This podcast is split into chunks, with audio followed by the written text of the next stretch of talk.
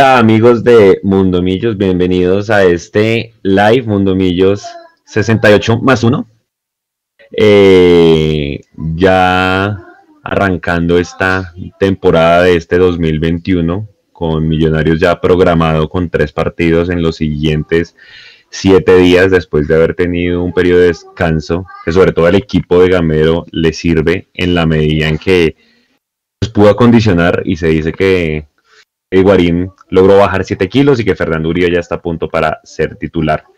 Tenemos una cantidad de contenido para hoy, no sin antes enviarles un saludo a todos nuestros compañeros de, del equipo, la gente que tiene familiares, yo me incluyo en, en, tema de, clínica por cuidado de, COVID, eh, todavía esto no se ha acabado, en que a todos los países llegan las vacunas menos al nuestro, eh, y bueno, yo creo que Esperamos que, este espacio sea para ustedes eh, algo de distracción, algo de esparcimiento mientras toda esta situación pasa y ojalá en algún momento de este año podamos volver al estadio.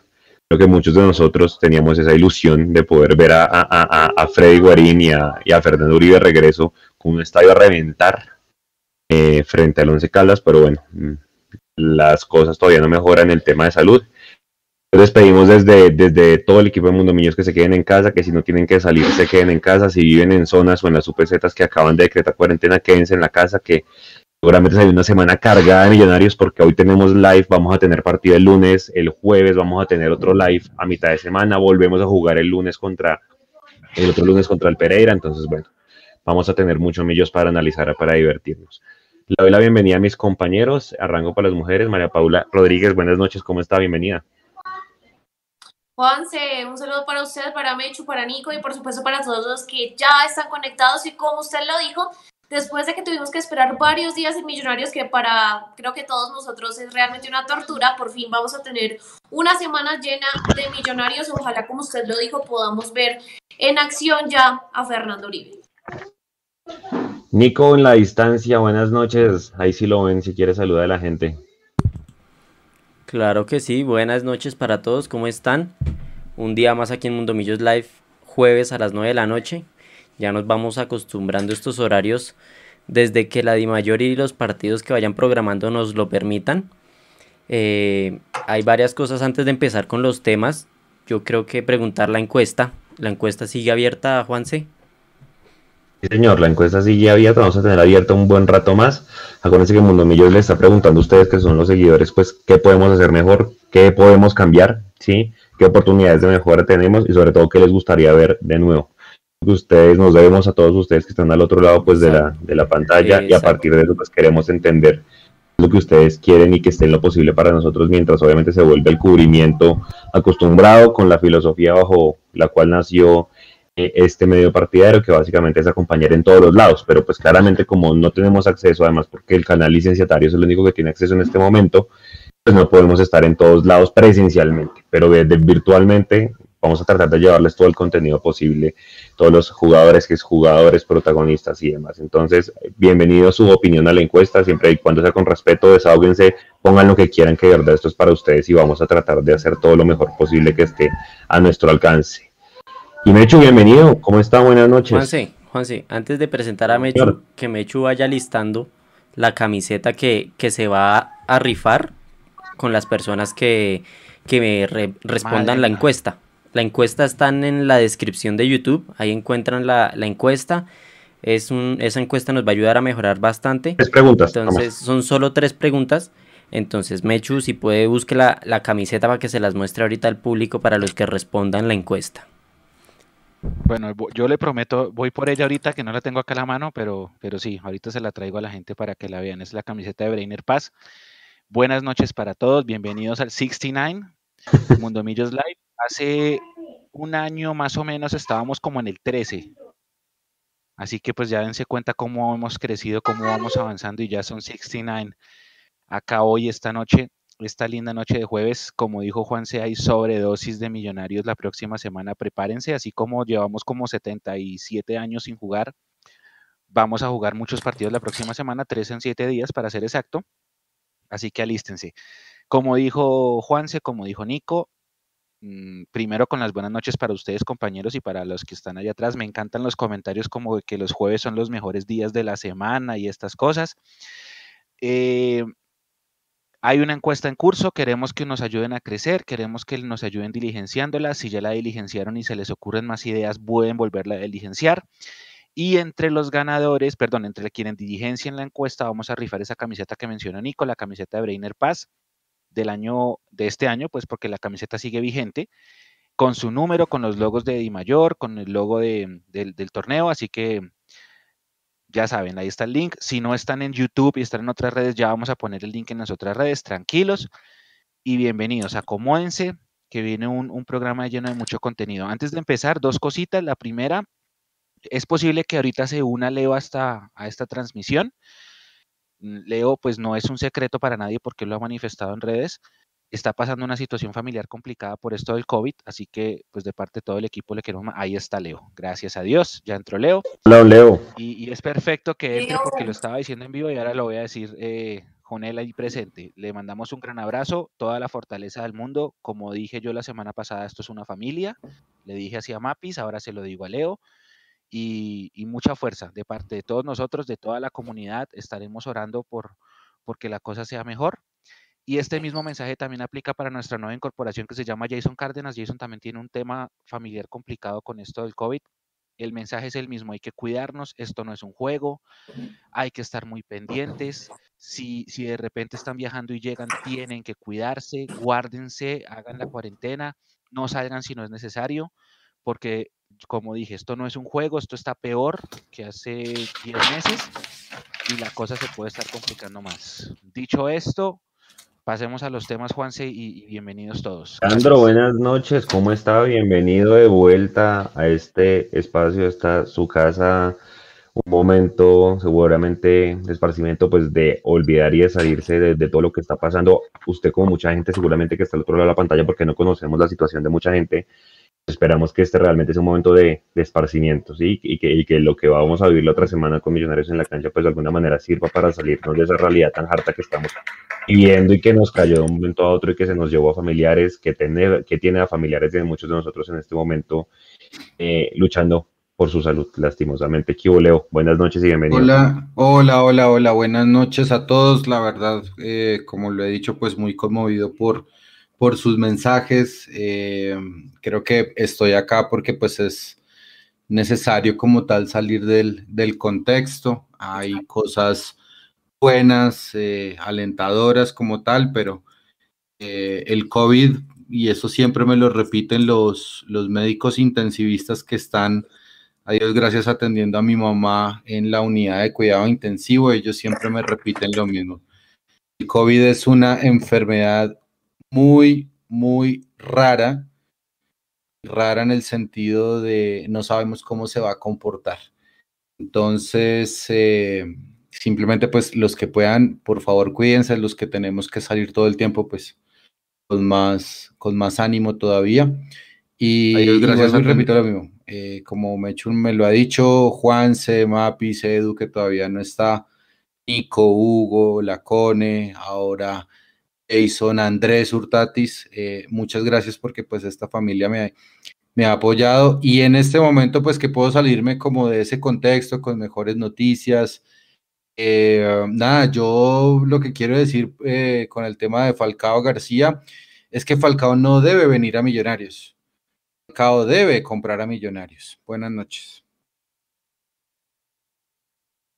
Tema está dentro de la agenda y seguramente lo vamos a tocar más allá de los memes que hay unos buenísimos, seguramente ahorita vamos a, a, a, nombrarlos porque, o sea, si me reí el, el creo que cuando fue el lunes, dijeron lo de Gustavo Cepos con Falcao y, y, y, pues obviamente los memes dan para todo, ¿no? Pero bueno, venga, yo quiero eh, arrancar porque esta, fue, esta semana fue una semana de muchas celebraciones, cumpleaños que nosotros pues tratamos de llevarlo a ustedes porque, y debo decirlo, muy chévere lo que está haciendo la cuenta oficial desde el punto de vista de acercar a, la hinchada los videos, el video de la llegada de Uribe me pareció espectacular, las fotos que ponen de los entrenamientos, eso está chévere, digamos que hacía falta ese tipo pues de acercamiento y no esperar hasta la pandemia para que eso pasara. Pero también hay que no olvidarse de las personas que hicieron grande este club, ¿sí? Se cumplió aniversario de la muerte de Alfonso Señor, no pasó nada en la cuenta oficial.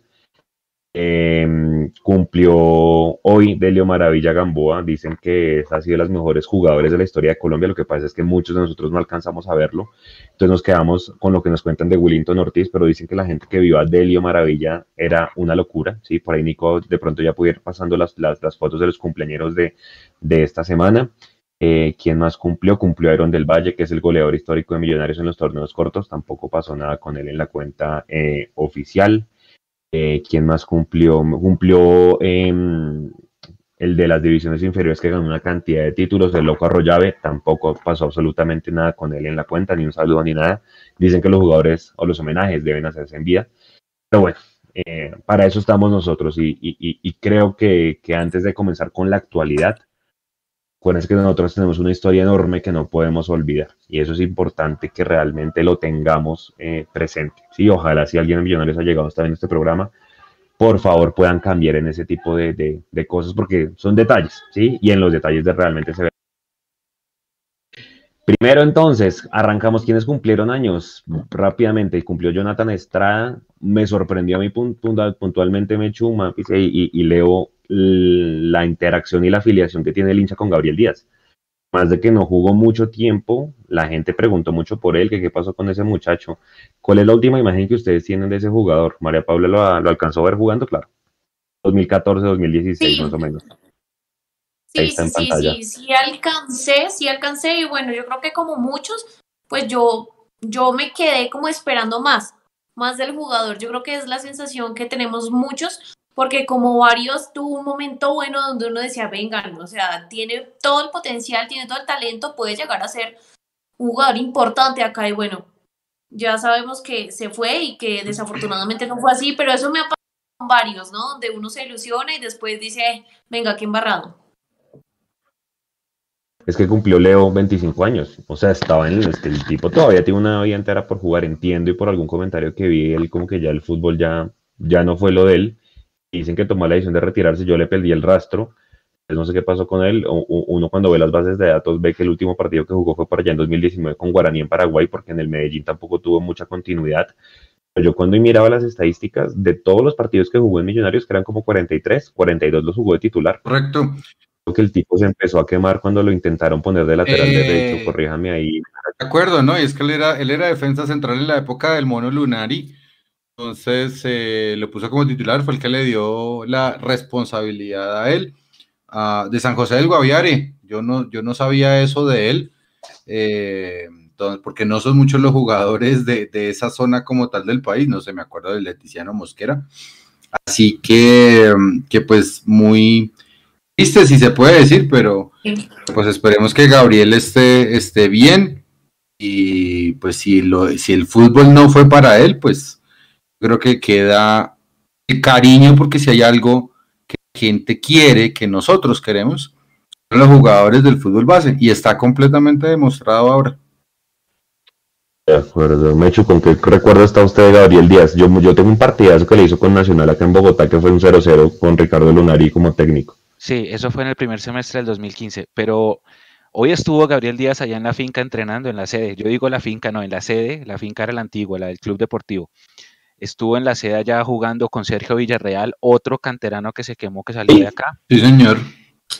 Y, el otro era Nelson Cuero, no sé si se acuerdan de Nelson Cuero, un lateral derecho, que también trató de poner Lunari al final, ya lo puso cuando estábamos eliminados en 2014, lo trató de, poner, lo jugó en Ibagué el último partido de ese semestre, perdimos, y lo, lo, tuvo en la pretemporada. Ahorita nos acordamos por la foto que pusimos en Popayán, de esa pretemporada azul en Popayán que fuimos a jugar dos partidos en la, en enero del 2015.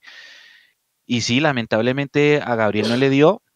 Y, yo también es que creo que tuvo presión y, no la supo manejar. Yo me acuerdo mucho de, un partido allá en Tunja que le ganamos 3-0 a Patriotas, que el hombre hace gol, si no estoy mal. Que ese día también hace gol Mayer de penalti. Es el primer partido que patea penal como en tres años, una cosa así. Desde que Después de lo de Barranquilla desde que votó el de Barranquilla. Ese partido, ese partido fue especial para mí y Gabriel. Hoy estuvieron, ahí me comentaron con Sergio Villarreal ahí en la sede de entrenamiento un rato. Y sí, feliz cumpleaños para el hombre. La gente tiene mucha interacción, creo yo, y esa es mi teoría, porque lo vieron jugar, porque lo recuerdan eh, la retina del ojo. Es diferente que por ejemplo, a todos nos hablan de Maravilla Gamboa, pues Maravilla no lo vimos ninguno de nosotros, pero tendrían que pasar dos generaciones más. Y sí, estoy de acuerdo con Juan, sí, creo que faltó, faltó eso. Uno tiene que nunca olvidar a sus ídolos. Así ya hayan fallecido. Eso no se puede olvidar. Ni al fundador, ni a uno de los top tres jugadores de nuestra historia. Eso es verdad, eso es verdad. Eh, otros que cumplieron fue el Panza Videla. El Panza Videla, para los que lo quieran ver, ahí va el video de YouTube. Él fue el que en la estrella 12 de Millos le mete el pase al pájaro para, meter ese gol con el cual se gana esa, esa estrella. Eh, duró como año y medio más o menos, no alcanzó a levantar la Copa del 88. Un volante mixto de muy buen pie, argentino. Del Valle, pues que ya todos sabemos sus estadísticas, 51 goles, el, goleador histórico en torneos cortos. Jonathan, hermano. A Jonathan le hicimos un video súper especial, le hicimos un video con sus mejores goles de, Millonarios. Y, y, bueno, quiero preguntarles, porque yo sé que Nico estaba chiquito porque estaba en la época de Robayola Sudamericana, Nico lo alcanzó a ver, María Paula seguramente también alcanzó a ver a Jonathan.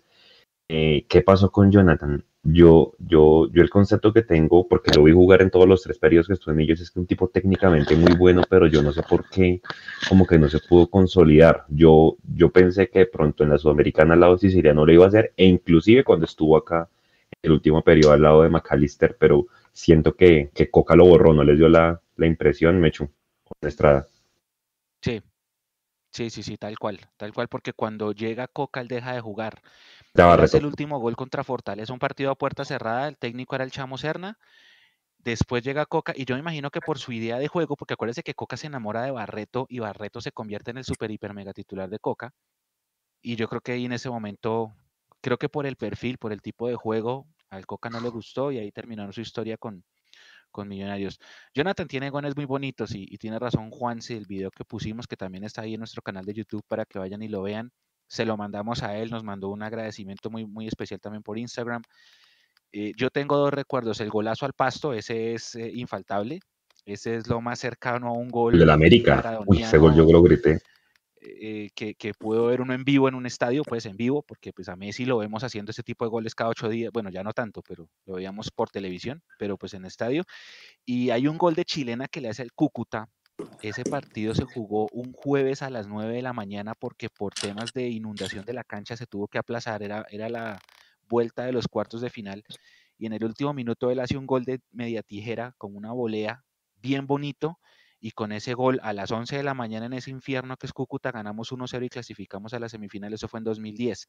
Esos son como los dos recuerdos más bonitos de Jonathan, pues obviamente sumado con el 3-2 a Nacional de la, de la Sudamericana. Y el de América de México. Ese empate, ese man yo lo grité. Leo, ¿usted se acuerda de ese partido? señor. claro. Eso fue un carnaval. Ese, ese ese ha sido el top 3 que yo he estado en el estadio que casi sentí que el estadio se caía. Uy, fue pucha, se gritó con una gana. Y bueno, Mavis, ¿qué, qué, recuerdo tienes de, de, Estrada? Además de los que ustedes nombraban, también un golazo, no sé si ustedes se acuerdan que le hizo a Equidad eh, de media distancia. Eh, por allá habían puesto una barrera, pero copadísima, y yo, yo dije ahí, bueno, van a hacer una segunda jugada porque no creo que vaya a rematar al arco. Remató al arco y, oigan, fue un golazo. Creo que ese partido terminó 1-1, pero fue un golazo. 2016. Sí, sí, sí, sí. Creo que Jonathan, yo creo que Jonathan, no sé, ahí, ahí, a, él lo molestan, le dicen momiendo porque dormía un montón y siempre llegaba tarde a los entrenamientos. Creo que, era, que es ese jugador del que uno le, hubiera gustado ver muchísimo más porque tiene una calidad espectacular. ¿sí? A, a, él, pues para los que no saben, eh, él le quitó el puesto Griezmann en la red, no sé si fue en el Valladolid o en la Real Sociedad, y pues hoy Griezmann. La Real Sociedad. ¿Quién es? En la Real Sociedad. Pero dirigía a Martín Lazarte también allá en la Real Sociedad. dirigía a Martín Lazarte, exactamente. El que lleva a Jonathan España es Lazarte, efectivamente. El que pone a debutar a Griezmann es Lazarte. Exactamente. Así jugó, o sea, no le fue bien. Sí, por eso. Eh, señor. tema, yo, a ustedes les pasa, por ejemplo, que, que no se juegan millonarios con un equipo rival por ejemplo, voy a poner un ejemplo cercano, Buletich, y ustedes ven a algún jugador del rival y dicen, uy, ese, ese juega bien, yo lo quiero traer. les pasa, ¿no? Sí, claro. Es, normal. Eh, yo, en el año 2006, yo jugó Millonarios en Vigado en Bogotá. de gol, ¿no? Si no es 2006, es 2005. Y nos hace un gol de cabeza. Y entonces ese partido quedó 1-1, creo. Y yo le dije a mi hermano, ese calvo me lo quiero traer. y Jonathan llega al otro año. Siempre me pareció un gran jugador, las condiciones que tenía Jonathan exquisitas, lástima, y, le faltó aquí ser campeón. Yo sí, siempre, toda la vida fui soldado de Jonathan Estrada y, y para mí sí, era un gran, gran, gran jugador. Cuando se juntaba con Siciliano, brutal, brutal, brutal. Hoy en la época de Israel, sabe que me, me, pareció que también lo hizo muy bien porque se juntaba mucho con McAllister. Y ahí estaba Manga, ahí estaba Michael Rangel, pues precisamente ese equipo le ganó a, al Nacional que quedó campeón de la Libertadores. ¿Se acuerdan de ese partido que le ganamos acá con dos goles de McAllister? Dos a... Exactamente. y, era, y, era el Nacional de rueda, señor. ¿Se acuerda cuando tuvimos aquí a Jonathan Estrada y a Rafael Roballo en, un, en un Mundo Millos Live? ¿Se acuerda que hablamos con que yo les, les acordé del gol que Jonathan Estrada hace un taquito, pero que resulta el balón yendo hacia adelante y que resulta siendo un golazo? El 4-0 contra el Pasto. Pues imagínense que después de que se acaba el en vivo, yo me quedo hablando con, con Rafa Roballo sobre ese gol y él me dice, Nico, vaya mire la repetición y fíjese que, que Estrada se equivocó. Y nos pusimos los dos a mirar la, repetición y Roballo no dijo que, toda la jugada de Estrada fue una farsa y que, que ya, ya como le echaron flores, él, él se las comió y no, no se puso a decir al aire que todo fue un error. Lástima. Lástima porque ese jugador daba, daba para más. Pero bueno, un saludo para todos ellos que cumplieron años durante, durante estos días, durante esta semana. Y bueno, aquí estamos nosotros para recordar sus mejores momentos y hacerles homenajes en vida, así pues la cuenta oficial no lo, no lo haga. Bueno, señores, vamos a la actualidad. Quiero comenzar por, por María Paula preguntándole, porque a mí me sorprendió, digamos que al final se terminó filtrando la, la camiseta suplente. Nico, yo también le mandé la foto para que la ponga. ¿Cuánto tiempo Leandro María Paula Mecho se acabó? ¿Una hora creo que duró la preventa? ¿Y ¿Una hora de la preventa? No, no, no, no. Pero la, la de hombres. de mujeres todavía sí, sí, sí. No, no, no, todavía. ¿No? Todavía se puede comprar. Está viva. Sí, todavía se puede comprar. El tema es que ellos publicaron un tema de, de unas primeras unidades, ¿fue, no? Ah, ok, ok. No, no, no, no. Lo que pasa, lo que pasa es que usted la podía comprar por la tienda virtual o en las cuatro tiendas que estaban habilitadas. Hoy abrió Campín, o sea, ya tenemos cinco. Entonces usted la podía comprar o, vía virtual o vía eh, tienda. Y la tienda le ofrece a usted la posibilidad de oír o comprarla por WhatsApp. Lo que se agotó fue las, la compra por la tienda virtual. Pero todas las ah, demás tiendas siguieron vendiendo la preventa de la camiseta. O sea, ellos pusieron, ojo hinchas azules, se nos agotó por la tienda virtual, pero ustedes pueden seguir comprándola en nuestras tiendas. Y ellos votan en la ah. publicación cuáles son los números de las tiendas. Es más, ustedes escriben por WhatsApp, acuérdense que la semana pasada yo tiré el número de Floresta y ustedes dicen cómo se compra y ellos les dan un link de pago para que ustedes hagan la compra por, por un botón de pago ahí mismo desde el celular y coordinan con la tienda cómo se hace la entrega. Si es que van por ella, me imagino yo, eso sí, esa parte no me la sé porque yo siempre fui, siempre que he ido, he ido a comprar presencial. Y obviamente por esto no he comprado la preventa de la nueva pero, pero lo que se agotó fue solamente la tienda virtual. De inclusive yo les dije, guarden el, el, número de Floresta porque ellos ponen en los estados de WhatsApp eh, las noticias y ahí pusieron, acá estamos todavía, preventa, cómprala acá. Y así fue como yo supe que abrió Campín. Así que solamente se agotó fue en tienda millonarios.com.co, pero la preventa en las tiendas sigue. Igual. Si tienen tiempo, vayan. Pero igual me hecho eso da un mensaje, ¿no? O sea, al final la gente está respondiendo porque creo que nunca había pues ha habido tanta gana de, comprar una camiseta y ya todo el mundo yo estoy viendo en redes que ya está poniendo del Guarín, el número 13, el 20 de Fernando Uribe. le leo. Eh, no, yo, lo que quiero decir respecto a eso es algo muy sencillo. Es que la ecuación es simple. Otra vez vuelvo a la frase de Bill Shankly. En el fútbol hay una santa trinidad. El técnico, los jugadores eh, y los dirigentes. ¿Cómo es la cosa? Perdón. Los hinchas, ah, se me olvidó ahora la, frase. Los hinchas, el técnico. Gracias, hinchas, jugadores y dirigentes. Ese es como el triunvirato específico de la hincha. Y ese, y ese triunvirato para Millonarios es muy sencillo.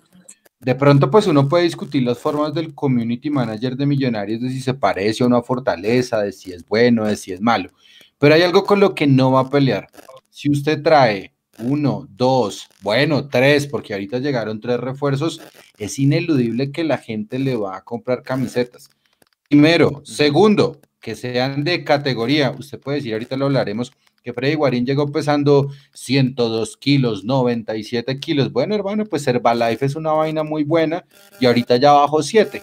Y en el caso de Fernando Uribe, es, una persona que se cuida, es decir, ya está apto para jugar y a eso le suma, eh, suma no solamente las contrataciones, sino también las renovaciones. Es muy sencillo. Si usted invierte en el equipo, la gente va a querer al equipo. Si usted trae personas con las que se identifique la gente, pues más todavía y la gente va a hacer el gasto. No es difícil, vender camisetas es traer gente, punto. Y está demostrado en pandemia, donde no hay plata, en un país donde muy, muy pocos se pueden dar ese lujo. es sencilla la ecuación, traiga gente que hinchada sobra. Eso es verdad, y ahí en el live están preguntando se me, olvidó el nombre, eh, una persona que está en el exterior, Mechu, que cómo hace para comprar camisetas y que le lleguen. Tiene que, tiene que alguien ayudarle a hacer el envío, porque los envíos son a nivel nacional solamente. Tiene que conseguir alguien que, le ayude con eso. Que lo que comentaba, creo que Vivian Encapié, creo que nos estaba viendo ahí en, en Facebook, ella contaba que cuando existía la tienda de Plaza Imperial, les escribía al WhatsApp a las niñas y a las niñas que, ayudaban en la tienda y ella obviamente les daba una especie de comisión para que ellas le compraran la camiseta y le hicieran el envío por DHL, UPS, FedEx, cualquiera de esas empresas y le llegaba, que era esa la, vía o la única vía por la que ella podía hacer la, la, compra de las prendas de millonarios. Pero sí, yo creo que la ecuación es muy simple y, y está demostrado que la hinchada responde que al final hay un buen ambiente, ¿no cree María Paula en, en general? Mire que las interacciones, yo me acuerdo que hace un mes Millonarios ponía cualquier trino y usted simplemente leía las respuestas y todo decían, hoy en día usted pone un trino o el CM pone un trino y efectivamente la reacción es distinta. interferencia, Leo. Sí, terrible. Eso iba a decirles que me desconcentré porque escucho, no, no les escucho casi. No sé, Nico. ¿Ya? Sí, ya. Listo, ya leo esta Total, no, no, totalmente. Como lo titulamos hoy, fue todo acerca del ambiente en Millonarios y yo creo que ese buen ambiente del que hablaba Macalister recientemente en unas declaraciones que se vive en el equipo también se está viviendo en la hinchada y voy más con esa línea de Leo de así la camisa fuese, no sé, de color, no sé, un color bien feo, no sé, un rojo, la comprarían los hinchas justamente por el buen ambiente que hay y porque hay muchas expectativas. Hay muchas expectativas de la hinchada por ver a, Uribe, a Guarín, por verlos juntos, por verlos con McAllister. Entonces voy con Leo. Cuando la hinchada está ilusionada, pues obviamente va a comprar la camiseta porque ya simplemente es algo especial y la quieres tener sí o sí porque vas a contarme esta es la camiseta que yo que, que me compré cuando vino Guarín la vas a marcar y demás. Entonces eso sí es algo realmente especial. Ya sobre el diseño, Creo que no me gusta mucho el estampado que tiene en la parte de abajo. Yo no la he visto en persona y como me he hecho, yo tengo que ver las cosas en persona. Y lo único que digo que no me gusta es el cuello, pero eso ya es algo muy personal porque es que a mí yo siento que esos cuellos me ahogan, entonces necesito otro tipo de cuello, pero de resto ese color del gris clarito me parece muy bonito. A la gente, porfa, no se le olvide que hay un número para enviar audios audios al, al, al, celular que está en pantalla, que se los vamos a ver en, en vivo. Otro tema importante, pues yo creo que ya para ir entrando en materia con la previa del, del lunes, finalmente fue en Zipa, ¿no? Un estadio desde el que no jugamos hace cuánto, 2015, hace cinco años. Eh, nosotros poníamos esta mañana la, la, ¿cómo se llama? El TBT o el el, recuerdo de cuando fue la última vez que Millonarios jugó en este estadio de Zipaquirá, fue un partido en Copa, Nico, si puede ir poniéndose ahí las, las fotos. Ustedes, de pronto, obviamente, yo sé que no todos vieron el partido de, Nacional, pero de pronto vieron el resumen. La cancha está bastante pesada, ¿cierto? La de Zipa, está como quemada, la grama. Bueno, dos, dos temas ahí. El número uno, a partir de mañana Millonarios arranca a entrenar en Zipa para preparar ese partido oficial entonces. Número dos, número dos, ya ahorita vamos a ahondar en el tema, Gamero estuvo viendo canchas, no solamente estuvo en Chía, también eh, estuvo viendo otras, y, dio orden de cortar el pasto y de mojar la cancha. Eso fue lo primero que, dijo de la cancha de Zipaquira hoy. Ah, sí, yo, pues, yo vi el resumen y me pareció que estaba muy mal. De hecho, nosotros ahí en, la- lo que nos mandaron de Chía, me parece que Chía está mucho mejor que, que Zipaquirá. Pero, pues ya siendo así, habrá que buscar las razones, tratar de averiguar qué fue lo que pasó, por qué Zipa, por qué se demoraron tanto en confirmarlo, porque es que eso estaba, era, era un secreto a voces hace como tres días. Y, y bueno, ya, ya está, vamos a jugar el lunes.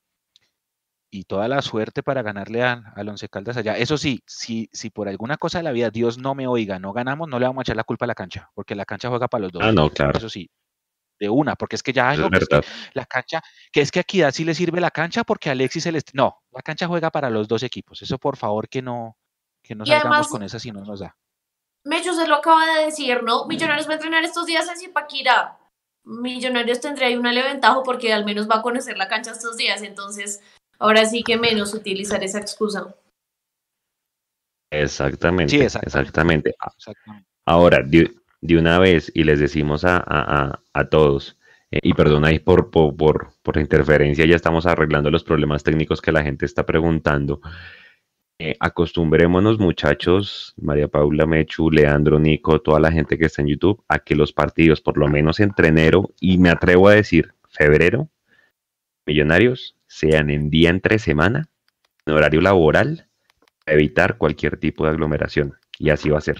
No sé los de visitante, porque fíjense que el de visitante con el Medellín es, de, es, en- es por la noche, porque allá hay iluminación y demás, pero no se les haga raro que nos empiecen a programar enero, febrero, los partidos que sean de local, tipo lunes, miércoles, viernes a las 2 de la tarde, precisamente para que la gente no asista a- a- a- al bus y toda la cosa, que es muy chévere y todo, pero pues no estamos para eso en estos momentos en temas de Oiga, Juanse, gracias. Gracias por el, gracias por eso. Eh, debo decirlo, porque pues obviamente nosotros mostramos un video de la hinchada en Manizales el otro día y entonces nos vinieron encima en Twitter que por qué muestran eso, que eso es el colmo, que no sé qué, que entonces eh, lo debo decir, todos los estos días desde que llegó Juan Fernando Uribe, todos estos días el entrenamiento se ha caracterizado porque está lleno de gente. Muchísima gente está yendo a Excoli a los entrenamientos de millonarios. Eh, y obviamente uno ve videos en donde salen los jugadores dando saludos y no sé qué. Hay mucha gente sin tapabocas, hay muchos jugadores dando saludos sin Y tapabocas. pilas.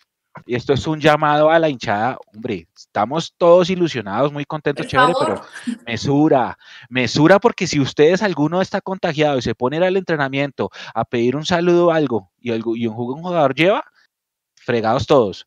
Ahorita hicieron pruebas, cero casos, pero, pero mesura, mesura, mesura. Es que yo estoy viendo una, una, está rarísimo, la, la ilusión está desbordada, desbordadísima en todos los rincones de la hinchada de Millonarios. Y además que es importante porque si, digamos ahora en Zipaquirá, que queda tan cerca, que allá hay obviamente tanta gente de millonarios, si nosotros vamos y hacemos aglomeraciones, pues es otro estadio que no nos lo van a volver a prestar. Y entonces esto juega en negativo para nosotros, así que en verdad yo sé que es muy tentador y creo que todos quisiéramos y nos morimos por ir a acompañar allá a millonarios y demás, pero es mejor que no, es mejor que lo vean con nosotros porque lo vamos a tener obviamente acá en la multitransmisión, pero de verdad, no, no vayan porque simplemente no nos favorecen nada. Yo sé que todos queremos saludar a Guarín y decirle que muchos éxitos, darle un abrazo, la foto y toda la cosa, pero creo que no estamos para eso en este momento. Ya vendrá el momento, ojalá por lo menos para el segundo semestre así sea un, un ingreso con un aforo parcial, qué sé yo, ojalá se pueda, eh, pero bueno, vamos paso a paso cómo, cómo va haciendo esto. Y, Eh, entonces y- póngale cuidado, salen los, termina el entrenamiento, ¿no? Entonces empiezan a salir los jugadores en sus carros, ¿no? Entonces se arma un trancón de carros acá, voy a hacerlo así, se arma un trancón de carros porque la gente no deja pasar hasta que o se saquen la foto o firmen. Entonces ahí arman un trancón, a los jugadores les toca obviamente pues cumplir con el deber con sus hinchas y, y por eso sí hay harta aglomeración, todos los días hay mucha aglomeración allá en, en Excoli. Así que pues es el mensaje es tranquilos, que la cosa no está Ya va a llegar el No momento, ya va a llegar el momento, a ver, acuerde. Además, vea, Sí. creo que tenemos el espejo claro, muchachos, y aquí voy a invocar a Eduardo que no está. Fíjense que todos estamos tranquilos porque en la liguilla, no, no en la liguilla, cuando se reanudó hasta casi lo último de la liguilla, eh, nos fue muy bien en la burbuja. ¿Se acuerda que decíamos, no, se manejó súper bien, no tuvimos casos? Y preciso al partido con Cali, el más importante casi que el semestre, ¡pum!, como seis con COVID. Entonces, porfa, piensen en eso, en que al final, pues acercarse a los jugadores es, así no, se, así no sepamos que tengamos el virus, puede pasar. Usted va, se toma una foto y no sé. O sea, esto es tan incierto que, que al final es mejor cuidarse y quedarse en la casa y además no llevar el virus también a su, sus familiares, ¿no? Eh, y hoy nosotros poníamos están diciéndome, Están diciéndome acá, Juan, están diciéndome acá que Memorias del Tablón y Dimensión Azul. Yo, a Memorias del Tablón es Cartú, que Cartú es oyente fiel de nosotros, pero yo debo confesar que no he visto nada de Memorias del Tablón, no sabía que era él. Y de Dimensión Azul tampoco he visto nada. Por eso no, yo no di nombres porque no he visto. No es que no, no es que quiera tapar, no, yo no he visto, no. Y si Cartú ahorita se conecta, pues ahorita hablaremos con él. Pero sin saber quiénes son, pues porque ellos son los que transmiten, pero, pero hay mucha gente más que sin transmitir simplemente va. Y entonces, por ejemplo, eh, como que como se aglomeran tanto, entonces empiezan a golpear los carros, cosas así. Entonces, hay que tener eh, mesuras, la invitación que hacemos nosotros. sí, de acuerdo. Nosotros poníamos, Nico, si pudiera ir poniendo la foto, hoy, hoy gente ha llegado a Mundo Millos nos envió una foto de Gamero y, de, una misión en, el, en el estadio de Chía. Nosotros de hecho poníamos fotos porque María Paula sabe que el equipo femenino jugó allá contra Fortaleza, eh, creo que en la fecha 10 fue, ¿no? En la, en, la liga femenina y se veía muy bien la cancha. transmisión ni siquiera. Eso fue una odisea porque allá las cámaras... Son tres cámaras esas que, que, tienen allá, o sea, acostúmbrense, no va a ser la mejor transmisión de la vida y demás. Y sobre la cancha, bueno, ya, ya ni cómo poner la foto, pero yo decía, y es lo que podemos ver por televisión, que tiene ahí unos parches que puede ser lo que veníamos diciendo de ese pasto quemado un poco, pero la gente que ha estado allá eh, me decían hoy, unas personas que vienen en Zipaquira, amigos míos, que no, que la cancha está bien, que para jugar fútbol se puede y, y con normalidad, a pesar de que se ve así como con parches. Ahí está la foto que parece de puro No, es que la foto es de paparazzi, claro, se nota, se nota que es de paparazzi, claro. Esa es la Villa Olímpica. La Villa Olímpica, Juan Semapi, la conocen por lo menos ocho jugadores del plantel de Millonarios porque jugaban ahí en los partidos del local del sub-17, del sub-20 en 2017. Juanito era el arquero, Juan Camilo García era, titular, Ginas era titular, Steven Vega era capitán titular lateral derecho, Salazar era titular, jugaba con la 10, Abadía todavía no estaba, eh, Rengifo era titular de ese equipo. Eh, me falta alguno. Conté siete, pero me falta uno mínimo. Mínimo me falta uno más. Jugadores que en esa cancha jugaron prácticamente toda la fase de grupos en 2017 y conocen la Villa Olímpica de memoria. Así que bueno, quién sabe por qué estuvo allá el, profe. Eh, acá me están diciendo por. Creo saber por qué. Aquí me están diciendo por, por interno que el 7 de febrero eh, Tigres Quindío en la Villa Olímpica. Eso es primera B. O sea que Chía para el domingo también estaría descartado. ah, ok, sí, señor. Sí, pero vea que en la, en la, en la B jugaron antier, creo que fue Tigres. Y El octavo era Breiner, sí. Breiner también jugó en esa cancha. Tigres, Tigres y Unión Magdalena jugaron antier en Chía y las fotos se veían muy bien. O sea, creo que la grama está mejor que, que, que, Zipaquira. Ahora, ¿yo por qué creo que Gamero estaba allá? Yo siento que están mirando un plan B si en febrero, por cosas de la vida, no llegan a prestar el campín o volvemos a cuarentena o se vuelve a grabar la cosa. Siento que es más por eso, para que tengan un plan B si en Zipaquira no les va muy bien. Juan y Mapis, yo tengo una pregunta para ustedes y para ustedes también. Aquí estoy viendo el chat muy juicioso. Eh, número uno, se supone que los estadios de Bogotá los van a prestar cuando la alerta roja baje, ¿sí o no? Sí. Y se supone que la alerta roja ya empezó a bajar o no. Sí, pues digamos que para que comience, a ver, está bajando porque usted mira eh, los datos de Ronin, que es el editor de Salud del Tiempo, un gran amigo de esta casa, eh, hincha de Millos.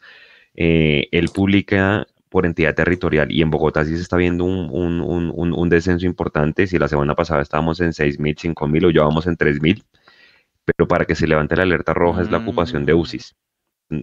Uno es la tasa de contagio, pero también la ocupación de UCI es la que tiene que quitar la alerta. O sea, para que se quite la alerta roja, toca que la ocupación de UCIs eh, baje. Ahora, el Campín tiene una, una añadidura y es que lo están adecuando, lo están supuestamente arreglando para la Copa América, que nadie sabe si va a darse o no, Entonces la están arreglando. ¿Se acuerda que en el último partido estábamos transmitiendo contra el Pereira? Habían un poco de sillas levantadas. En Oriental, creo. Entonces, precisamente esas adecuaciones las están haciendo desde diciembre del año pasado. Entonces, pero según Fernando Jaramillo, no sé el medio. Eh, no sé si Mapis tuviste esa entrevista en algún lado, yo vi el video. Eh, y él decía que el campín ya para el 7 de febrero está listo, ¿sí? O de hecho, techo y el campín. Pero pues ahora dependemos es del distrito que autorice jugar en el campín. Efectivamente, lo que tú dices, Juanse, en febrero, pero el tema es que Em, lo que tú decías de las camas em, ha bajado un poquito, pero sin embargo vimos que nos pusieron cuarentenas en diferentes eh, lugares de algunas localidades. Entonces, eh, este tema es demasiado incierto porque no tenemos la vacuna, ustedes ya saben, entonces en cualquier momento pues no se sabe, así que no, no quisiera como ilusionarme ni confiarme, por ahí gente que ya, hay, por ahí hay gente, perdón, que ya está diciendo que en febrero se va a volver, va a volver la gente a los estadios y demás, y yo creo que hay que llevarlo un poco con calma porque ya febrero es la otra semana y esto está encima. No tenemos vacunas y yo creo que nadie va a volver a un estadio hasta que, que Colombia no, no tenga vacunas, creo yo. Sí, gracias acá también a la gente que me está respondiendo que el estadio se puede usar, que porque los arreglos son en las tribunas, o sea que se podría de día, que es cuando el 80% de, de, de, la ocupación de UCI, o sea que esté por debajo del 80%. ¿Cuánto estamos ahorita? No tengo ni idea. 90, 90, 90, 91. 90. Tensa, ahorita me meto ahí a saludata y ahí sale. Eso. Y la tercera también está techo. Mm, estaban preguntando que por qué no techo, pero pues la explicación es esa. Si estamos al 90, techo todavía no está. Y me están diciendo acá también que puede ser que una de las razones por las que Chía no pasó fue por los camerinos. Que tiene sentido, los camerinos de la Villa Olímpica no es que sean. no tampoco tiene camerinos, por eso creo que no la escogieron. Por ahí puede ser. Por ahí puede ser. De acuerdo. Eh, bueno, venga. Juanse, datos rápidos. Eh, solamente un partido, un partido jugado en Zipa por liga fue en 2000 y quedamos 0-0 contra Real Cartagena. La única anécdota de ese día es que René Higuita votó penalti. René Higuita era el arquero del Real Cartagena y votó penalti ese día. Quedamos 0-0 y tocó jugar allá porque el Campín estaba sancionado por, por peleas de hinchas de un millón nacional el día que yo presenté el ICFES en el 2000. No sé si usted también fue en ese mismo año, pero ese día que presenté yo el ICFES, perdió con Nacional y, y, ahí, y ahí por ese partido, por esos desmanes, tocó jugar en Zipa. Los otros partidos han sido por Copa. Sí, los otros partidos han sido por Copa eh, el que está reflejado en las fotos que puso Nico, que fue el único que perdimos allá, éramos visitantes contra Tigres, que en esa época se llamaba Expreso Rojo. Hemos jugado contra Centauros, contra Academia, contra Equidad y contra Bogotá. Otros partidos allá por Copa. Eh, hemos ganado se llenó, ¿no? tres. de la tarde se llenó. Y empatado, sí, ganamos tres y empatamos tres y perdimos solo uno. En total hemos, son siete partidos allá en Zipa. El único por liga fue ese 0-0 contra Real Cartagena. Son datos ahí para que la gente se vaya se vaya preparando para el partido del lunes. Estaremos, va a ser un horario difícil, pero pues todos estaremos en casa. Si tienen acceso a internet, pues ahí estarán a partir de la que 1 y 45 con Mundo Millos y seguramente pues el, tercer tiempo y todo el contenido que hacemos toda esta semana. Seguramente haremos un live por allá miércoles o de pronto viernes miraremos porque también hay un partido el jueves contra el equipo sensación de este momento, que es el del bolillo. ¿Si vieron la rueda de prensa del bolillo anoche? ¿Lo que dijo? ¿Qué dijo? ¿Qué dijo? Es que nos desmonetizan, pero dijo que paridad era tan. Ah, ok, ok, en, el, en el acento del bolillo. Entonces, eh, porque sí, lo ganó sufriendo el, el, el, el, Medellín, pero pues de alguna manera es el equipo sensación y que tiene a este Buletich con un promedio de gol de no sé cuántos goles, creo que tres goles en dos partidos y el que se hizo el gol de volea y toda la cosa. A mí ese delantero me gustaba para que yo sí lo debo aceptar, obviamente antes de que llegara Fernando Uribe, para mí era una de las mejores opciones que había en el medio local. Eh, y bueno, tienen allá a, ¿cómo se llama? Javier Reina. Ojalá metan a Guarina a ver el clásico de la el, partido con varias tensiones de por medio. Eh, también va a estar Andrés Felipe. ¿Por qué es eso, Juanse? Porque eso de lo que yo vi por ahí. La farándula suya. Oh, pero es que la gente del, chat lo decía. No, yo no sé, pregunto. O lo que qué? Pasa es, no sé, te juro que no sé. Acuérdese que Guarín tiene un primer matrimonio, o tuvo un primer matrimonio una venezolana que ahorita no sé cómo se llama, María Paula, de pronto hay que es más del medio, sabe, porque es de, no, no, ni idea cómo se llama, bueno. No, Juan, tú eres el de la red, tú eres la sección de chismes del programa, ¿no? No, ¿cuál chismes? No, y entonces algún, en, algún momento mostraban que, que Javier Reina es la nueva pareja de la exmujer de, de Guarín. Entonces, pues ahí ya saben que el morbo ese día por el partido va a estar, va a estar interesante. Ojalá pase día ya se titular, yo no creo. Pero bueno, además Javier Reina es muy amigo de los jugadores de Uribe, de, de McAllister, o sea, es de ese combo del 2014. Eh, y nada, eh, sí, yo creo que va a ser un partido interesante. Y nos hizo gol. Y nos hizo gol. Y acá no hizo mucho. hizo gol ese, ese, fatídico 7 de marzo en el, Exactamente. Que no pegamos un tiro al arco. Y Gamero dijo que era el mejor partido jugado en la era antes de la pandemia. Exactamente. Entonces, vea, eh, a las 10, son las 9.52, a las 10 en punto paramos, vamos con audios. Me dice Nico por interno que ya hay audios. sí, Nico, antes de los audios, están preguntando el estadio de Olaya. El estadio de Olaya no se puede usar porque está dentro de Bogotá. Ningún escenario de Bogotá se puede usar por el tema de la alerta roja. No, en Olaya no se puede una transmisión. Hay un, hay un poste horrible. Y me parece que sí, algo, algo pasa con, con, con, ese estadio que por algo nunca lo han utilizado pues para, para fútbol profesional. Esa, esa duda también la tengo yo. Y ya, listo. Ahora sí pasen los audios. No, pero, pero, pero. Los, audios a, las 10. A las 10 vamos con los audios. Ah, bueno, listo. listo, Cuesta trabajo de, filtro.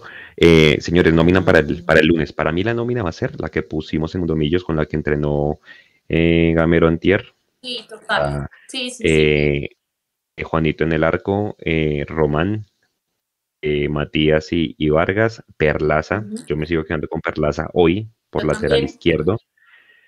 Vega y Vega y Juan Carlos Pereira, que regresó muy bien, fue de los, mejor, fue de los mejores para mí contra el Envigado. Eh, creo que Juan Camilo ya está listo, Cliver también, no hay novedades ahí en, el cuerpo médico y bueno, y también está Guarín, pero ya dijo Gamero que lo va a meter un poquito más adelantado mientras toma su forma física, además pues porque es la posición natural de Guarín, que es más un 8 que un, que un 5, y pues adelantados el tridente, ¿no? Emerson, por el otro lado McAllister, en la mitad Chicho y adelante Fernando Uribe. ¿Están de acuerdo con esa formación desde el vamos, muchachos? Yo totalmente de acuerdo, me encanta, era lo que veníamos esperando y yo creo que eh, esa ya está, esa formación digamos ya está cantada desde hace rato y lo único que estábamos esperando era definir al 9 que ya lo tenemos, ya no estamos acá diciendo, bueno, apostemos por, apostemos por Abadía, apostemos por Jader, a ver cómo está, sino que ya ya tenemos a Fernando Uribe y por ahí preguntaban si, si fue bueno que Millonarios no jugara, digamos, en tanto tiempo y mi respuesta es sí, porque vamos a poder tener a Fernando Uribe. Muy bien. Ahora, creo que ustedes ya están de acuerdo conmigo. Ahora díganme, señores y señorita, su, sus seis suplentes, pues porque el arquero no cuenta. Entonces, sus bancos de su banco de suplentes, ¿cuál es? Ginás, como para empezar en orden, ¿Mm? Ginás, eh, Banguero, hay que tener ahí un lateral. Eh, Cleaver, si ya está, para tener otra opción allí en la mitad. Guarín, Daniel Ruiz. Ah, se me están acabando. Mojica. Y, y Mojica, sí. Listo, ahí están mis seis. Listo. Chulos suyos. Brainer Paz. Pertel. Me imagino Cleaver o Juan Camilo. Guarín. O Salazar todavía no está. Salazar se reintegra. No, no, no, no, no. Uy, espérenme. Sí, Salazar no está, Salazar no está. Eh, tiene que ser Abadía porque necesitamos un delantero. Y. Ah, pero es que ahí me. de locales. Hay que tener por lo menos la mitad para el ataque. espere, Breiner. No, a ver, Tel no. Breiner, Guarín. Mm. Solo lleva un central. O sea, uno, uno de la defensa. Solo un central. Breiner, Breiner, Breiner. Eh, Yo llevo a Guarín. Mojica, Ruiz y Abadía. Ahí están mis seis. Me demoré una eternidad, perdón, pero ahí están los seis. O sea, es que somos locales, porque espérese cuando, cuando vengamos del corto comercial, o sea, los audios, vamos a armar el de Medellín, que a Medellín sí cambia la cosa. A Medellín sí que de pronto, no sé, mirar algún esquema distinto, pero sí, yo estoy de acuerdo, somos locales y hay que ganar, porque acuérdense que tenemos un calendario de alguna manera accesible eh, eh, en estas primeras fechas. ¿sí? El, calendario de alguna manera es corto y toca empezar a ganar esos partidos acá como locales en sí. Entonces yo solamente llevaría una persona para la defensa, de pronto un Ginas o un Brainer, y de ahí para adelante sí, por lo menos Ruiz, Mojica, Abadía, eh, Cliver Moreno y Brainer, y no sé, otro, otro para la, el ataque hasta el mismo Jader. O sea, hay que tener variantes en ataque, creo yo. Por lo menos Gamero tiene más, tiene más de dónde escoger. En... Nico, ¿estamos para los audios? Ya, ya estamos listos. Sí. ¿De una? Sí. Listo, entonces vamos con los audios.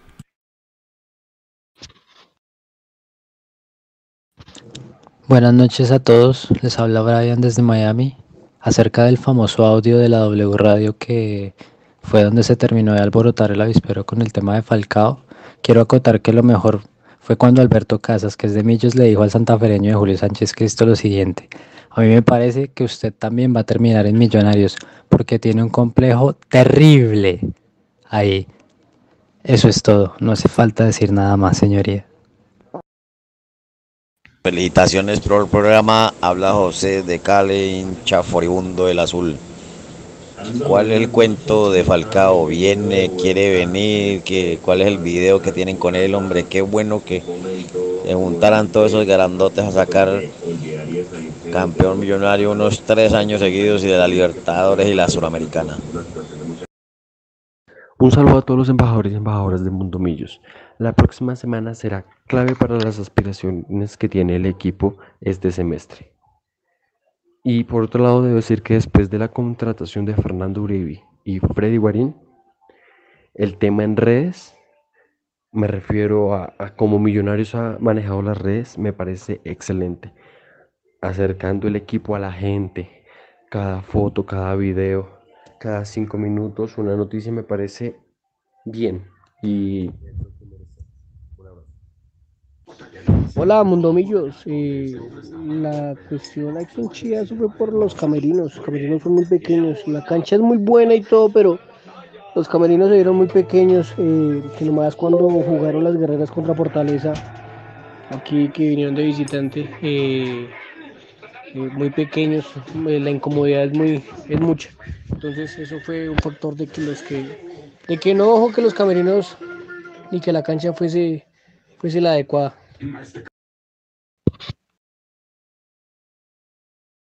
Serían los audios. Es, es que envíen su- sus audios ahí al número que ven en pantalla, 317-333-0651. Y ahorita más tardecito hacemos otra ronda de audios. ¿Quién quiere Bueno, responderle bien. al señor que preguntó por Falcao? Dele. Ese era el tema que tenía en la, en la mesa. Ese sigue en la Porque agenda. obviamente, claro, son las 10 de la noche, es el horario prime time, entonces pues toca hablar de Radamel Falcao García. A ver si va a llevar a las niñas a comprar ropa a, a la Plaza de la Mariposa, como mostraban en el meme. No, yo creo que es un tema difícil, ¿no? Ese guante si le gusta el chisme, hombre. Es que los memes, hermano, la gente no deja trabajar. Mapis, ¿qué dice de Falcao? Es que yo, no, no, es que, o sea, de verdad, no creo que haya nada que decir, o sea, en este, o sea, es imposible, de verdad, en este momento es imposible, en un- en un momento hace poco River lo intentó, y si River con los ingresos que tiene no puede, pues no creo que, que lo pueda hacer realmente Millonarios, así que para mí es algo que está absolutamente fuera del alcance, y después no quiero que me empiecen a decir que soy una amargada, que los deje soñar, como ya me dijeron, yo de verdad amo Falcao, a mí sí me gusta la selección, no como a mis compañeros acá, a mí sí me gusta la selección y Falcao es eh, mi jugador favorito de esa selección, pero eh, para mí es imposible, es imposible que, que venga en ese momento. Como decía Mecho, yo, yo, yo no me imagino a Falcao en un trancón por la autopista un sábado, yendo a almorzar. A ver, puede pasar cualquier cosa, eh, pero pues obviamente ya sabemos cómo es nuestro dirigente representante de Amber en Colombia, entonces pues capaz mm, diga o mande una razón que está haciendo la, el, ¿cómo se dice? El intento y demás, el acercamiento. Yo creería que ahorita no, muy difícil. No, además que es un jugador que, que bueno, por la edad, las, todas las lesiones que él tiene, allá tiene todos los centros médicos súper especializados eh, a disposición, los médicos del Galatasaray, de donde sea. Acá, y ahorita seguro vamos a hablar No, del con ese departamento médico Se lesiona Falcao y ustedes creen que vuelve a jugar, ¿no? Ya, no vuelve a jugar. Si se lesiona el millonario y lo atienden acá, no vuelve a jugar, ¿no? Eso es verdad. Sí, yo, a ver, yo siento que puede ser una buena opción de pronto ir hablando con él, no para traerlo ya, ni no sé si en dos años, en un año, de pronto, no sé, por cosas de la vida, ganemos uno de los dos semestres y se asegure cupo a una Libertadores directamente una fase de grupos, lo hablaría. pero obviamente la edad obviamente no le va a dar y, y lo que dice María Paula es verdad, con el departamento médico de ahorita donde ese muchacho se llegue, donde es muchacho, donde ese jugador se llegue a lesionar, sin nada más McAllister, ¿cuánto tiempo lo se demoraron en recuperarlo? Pereira, ahora imagínese Falcao con 34, 35 que tiene, muy, muy jodido. O sea, yo no lo veo y además es una apuesta durísima y pues él no va a venir, sí, tendrá mucho amor y todo. Igualín habrá dicho que lo quiere ver acá jugando con él y todo, pero yo lo veo difícil. De pronto, como dicen por ahí, de pronto lo veo, como decía Leandro, más como un tema de comprar el equipo, más que venir a jugar. No sé, ¿usted cómo lo ve, Mecho? Hay eh, bueno, espera, primero Mapi, a Juan se le gusta la selección. Juan Chay, ¿dónde lo ves? Es Chico Águila. Lo que pasa es que Em, yo estoy de acuerdo con, con, Leandro. Si Falcao va a venir, va a ser a comprar a Millonarios porque para eso tiene dinero y podría darle un mejor eh, uso o una mejor administración desde el corazón que quien es el dueño actual o el socio mayoritario igual. Mm, hay dos opciones. La única opción de que, de que la única forma de que Falcao venga a terminar su carrera en Millonarios, creo yo, es o que le pida a su esposa y a sus cuatro, tiene cuatro hijos, una licencia de seis meses para venir a jugar a Bogotá solo y que ellos se queden allá en el primer mundo con educación de primer mundo, con carreteras de primer y con vida de primer mundo y que él venga acá a sacrificarse a, jugar seis meses eh, por amor al arte, porque él sí ama el equipo, eso sí es verdad. No he sido lo de Millonarios porque nunca jugó acá, pero ama el, ama el escudo o que se separen. Es que no hay otra opción. No, de verdad no. Ojo, ojo, no que mañana no dices que Mundomillos. ahorita mañana, uy, Mundomillos dije que se va a separar. No, es que yo no, yo la verdad no le veo, o sea, cómo cambiar el primer mundo con cuatro hijos, con una familia, él es demasiado familiar, demasiado, él se, parte del éxito de Falcao como jugador es el, Falcao afuera de la cancha, que es una persona muy juiciosa, muy dedicada, entregada a su familia, cero escándalos, cero fiestas. Y esas cosas también influyen mucho y él quiere siempre lo mejor para su familia y es normal y es entendible. Entonces yo por eso, si ustedes se dieron cuenta cuando, cuando salió esa noticia que puede ser eh, si yo le digo mañana Mapi, pon ahí en tu, en tu red social que yo estoy diciendo que tal cosa, y pues Mapi dice, pues estuve con una fuente y dijeron que Mecho dijo tal, eso puede ser un lleva y trae nomás. Y yo por eso nunca no puse nada, no, no, creo que por interno alguna cosa habré con ustedes, les habré dicho que nada. Pero bueno, puede pasar, ¿no? Puede pasar como, como dice la frase, se vale soñar. es muy difícil, sí.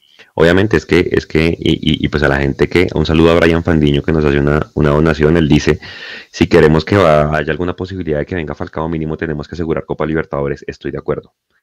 Ergo, el objetivo sí, pero mire que River, River tiene Copa Libertadores cada año y llega mínimo a semifinales también la tienen complicada. Ah, eh, Mapis, ¿cuánto le costó? A River le costó un platal traer a Lucas Prato, pero un platal es que, pucha, casi a este señor Donofrio le toca dar un reñón para poder traerlo. Pues al final el tipo respondió, ¿no? Pues cuántos goles metió en la Copa Libertadores y metió en el partido de ida y en el partido de vuelta contra, contra Boca. Es un tema difícil, pero bueno, ustedes saben que nuestro encantador de serpientes capaz que se lo, se lo propone y nos da la sorpresa. Y sí, en el chat dicen que yo era los que decía que mm, yo la verdad no esperaba ver a Guarín, pero es que con Guarín y con Uribe era de alguna manera diferente porque ellos ya estaban instalados en Colombia, ¿cierto? En cambio, Falcao, imagínese ese trasteo, ese cambio de vida, yo no sé, de pronto Falcao tendría que venirse más para este lado del charco, no sé si a un Miami o más cerca de acá, eh, para poder realmente, no sé, asegurar una negociación, pero siento que para que eso pase, tiene que haber una Copa Libertadores de por medio, no veo otra opción así como un torneo regular como está pasando ahorita. O sea, es difícil, pero desde acá no le vamos a dañar la ilusión a la gente.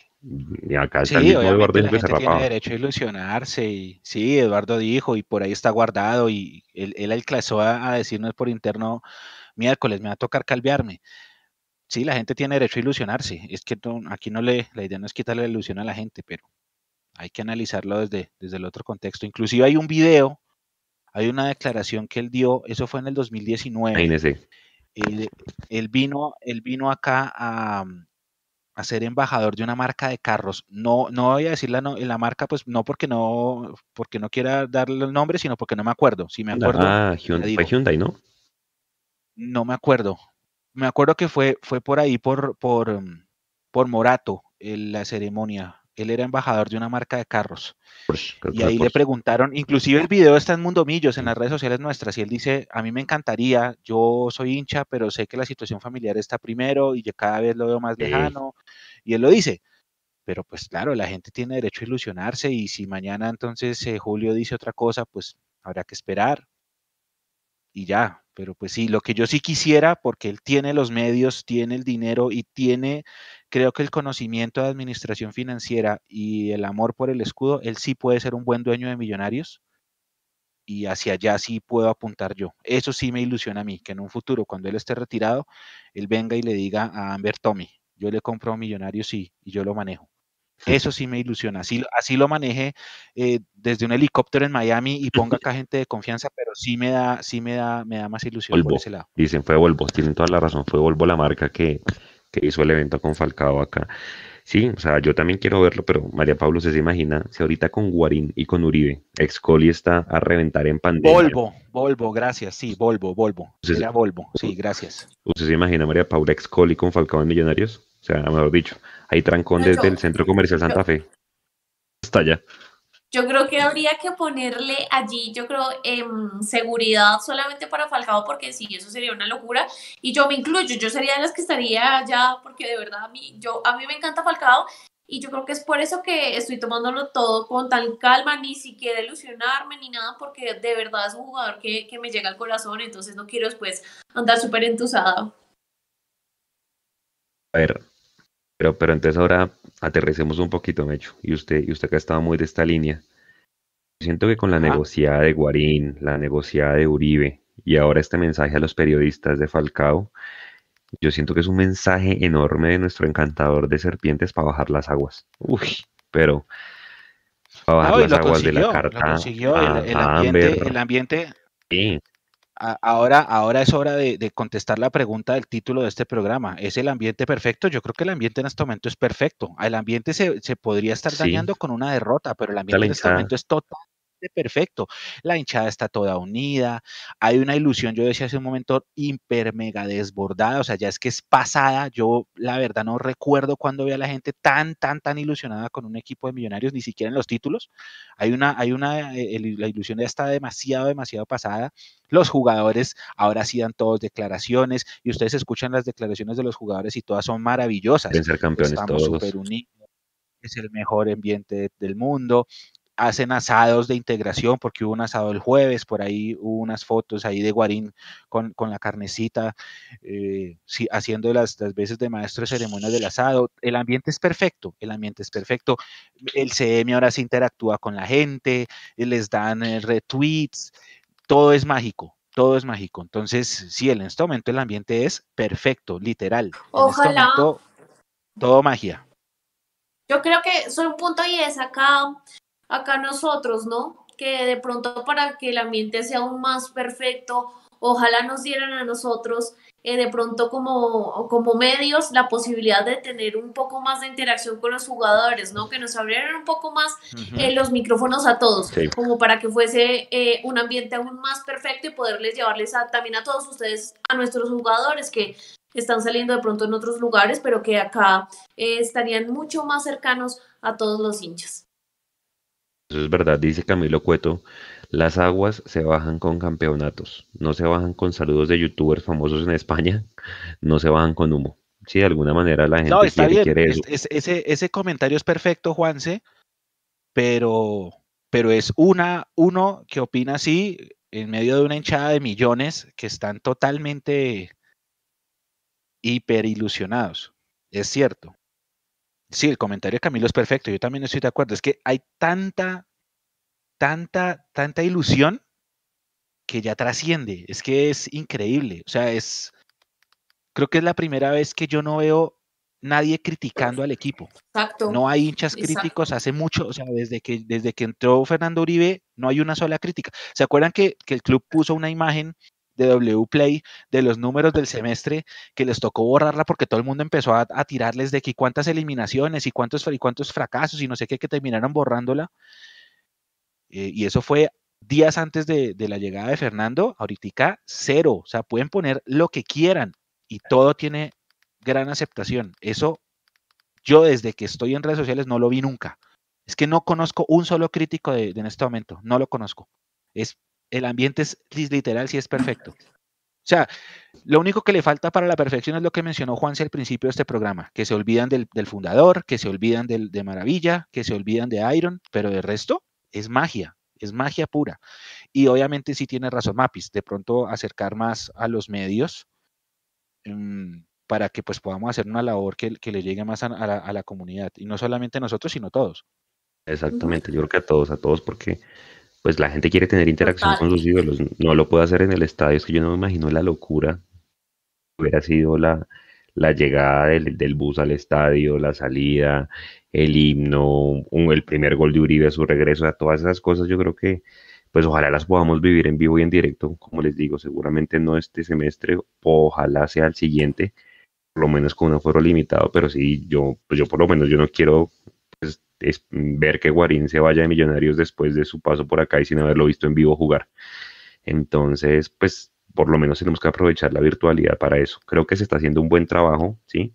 Eh, pero bueno, hay muchas cosas por hacer y, y, pues sobre todo al equipo que, que, que, piense que nosotros somos unos medios aliados, que decimos las cosas cuando se hacen mal, hay que decirlas, cuando se hacen bien también las decimos, pero sobre todo eso, denos la oportunidad de acercar a sus ídolos a la, a, la, gente y sobre todo a las nuevas generaciones que los quieren de alguna manera tener por estos, por estos medios. Bueno, señores, resulta que unos colegas, otro medio partidario, que es la gente de Casa Azul, le entrevistó a César Carrillo, ¿sí? Eh, y César Carrillo, pues casi que se desahogó, tenía un nudo en la garganta eh, y dijo que, pues que el departamento eh, el, área médica de Millonarios de alguna manera pues mm, demoraba mucho eh, recuperando a los jugadores, hacían que recayeran, no era coincidencia que con él, que él sintió que perdió un, año en, su recuperación, habló de Luciano Espina, no sé qué otro caso comentó Mechu, Montoya. Montoya. Yo realmente no las escuché todas las declaraciones, pero, pero bueno, quisiera escuchar su opinión porque, a ver, yo sé que el, departamento médico hace todo su esfuerzo, cumple con su trabajo queriendo que los jugadores vuelvan rápido a la competencia. Eh, creo que con el caballo Márquez, que hoy ya se reintegra de alguna manera los trabajos del grupo, diferenciados, pero ya tiene el alta médica, falta el alta deportiva, eh, se cumplió con el tiempo, porque él se lesiona con el chico y el comunicado a Millonarios es más o menos dos meses y ya hoy se cumplen esos dos meses, poquito menos pero yo que tenga uso de razón, Mechu, yo no recuerdo un Millonarios desde el año 1994, tal vez que tengo uso de razón desde que veo partidos de Millos, eh, y es un equipo tan lesionado, o sea, un equipo con tantas lesiones, con tantas bajas. No sé si sea coincidencia, no sé si haya un fallo ahí distinto a lo que hace el departamento médico, pero quisiera escuchar su opinión, la de ustedes dos, respecto al tema médico de, de Millonarios, si tienen razón los jugadores o qué pasa ahí es realmente un tema muy complicado, ¿no? Es, es muy difícil porque, bueno, el jugador claramente estaba afectado, decía que perdió un año de su carrera y demás, pero pues asegurar que, que, que de pronto em, lo hacían con él y demás me parece ya un poco fuerte. Yo no creo que ningún departamento médico vaya a trabajar en contra de sus jugadores, o, por supuesto que yo, yo me he preguntado en ocasiones, bueno, ¿qué pasa con ese jugador, con Pereira, por ejemplo, que, que recayó, que nunca dijeron nada?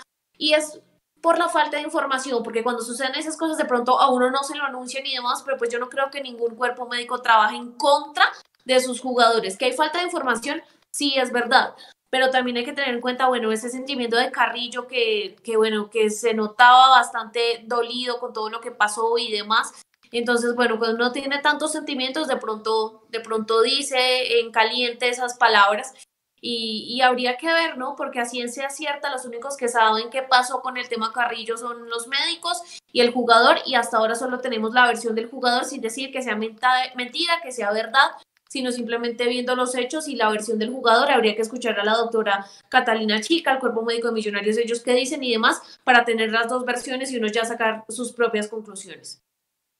Hay gente que dice, yo creo que lo, fui, lo vi en Pedro el Escamoso, literal, que decía, hay tres versiones. La de la parte 1, la de la parte 2 y la verdad. Claro, muy difícil. claro, claro, sí, eso es como cuando hay una separación. Sí, yo siempre le digo a la gente lo mismo. Cada, una, cada persona tiene su versión y hay otra que es la verdad. Es, la frase es verídica y también aplica aquí. Hay alguien que por ahí está escribiendo que de pronto estaba la doctora conectada. Si es así, le mandamos un gran abrazo a Catalina. Catalina ya estuvo acá. Para que vayan al canal de YouTube, la miren. Ella nos dio una entrevista en la que explicó. Y lo que dice Mapis es perfecto. Hay que ver el punto de vista, porque es que uno, uno puede salir herido a, a contar cosas por producto de su mismo dolor. Pero pues el departamento médico también tiene derecho legítimo a su defensa. Listo, tendremos que buscar la forma de que ellos nos, nos, nos, nos, vuelvan a contar.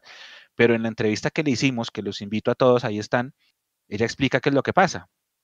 Y, y, en tiempos de pandemia habría que ver, ahí sí ustedes saben más que yo, que ustedes ven más fútbol internacional, eh, habría que ver a nivel global cuántos equipos tuvieron este mismo comportamiento de lesiones en la era COVID, post-COVID y ahorita para tratar de hacer un comparativo de qué fue lo que pasó. Por ahora sí, Carrillo tiene su verdad. lo que pasa es que la gente viene desde mucho más atrás con el tema Pinto. ¿Se acuerda que Pinto da unas declaraciones millonarios? Hay cosas endémicas, algo así que se debe cambiar y, bueno, todas estas cosas y pues eh, los medios eh, tradicionales dicen que él se refería puntualmente al departamento médico eh, porque efectivamente tuvo muchos problemas y pues yo siento que Pinto de alguna manera se quedó como con su con su, con su espinita del tema de Fabián González Lazo. ¿Se acuerda que ese tipo duró como casi un mes? Todas las clínicas de Bogotá, la gente pensando a ver qué era lo que tenía, porque le daba fiebre, le daba fiebre. Como que le llegó primero el COVID a, Fabián González Lazo y, y, después al resto de la gente porque no le descubrían al tipo que tenía. Entonces yo creo que, que eso viene desde atrás y por eso es que la gente es como tan, tan crítica con ese tema, ¿sí? Obviamente aquí es cuando salen los deportólogos de, de la red social a opinar, ¿cierto? Pero sí, o sea, cada quien puede tener su versión y, y, y, porque de alguna manera esperan hasta ahorita para decirlo. Obviamente yo sé que ellos no pueden decirlo siendo empleados del club y todo, pero pues pasa lo mismo eh, con el tema de Ramiro Sánchez. Ramiro Sánchez también dio una declaración diciendo que es que en el camerino el día del 5 de junio con el América, etcétera, etcétera, pues claramente tienen sus cosas guardadas, pero no sé qué es mejor. Pero, pero mire, si vio, si vio Juanse que, que, que el de Nacional, ¿se acuerda? Carrillo, le preguntan a Carrillo qué pasó y él dijo, no, no pasó nada. Ah, exactamente.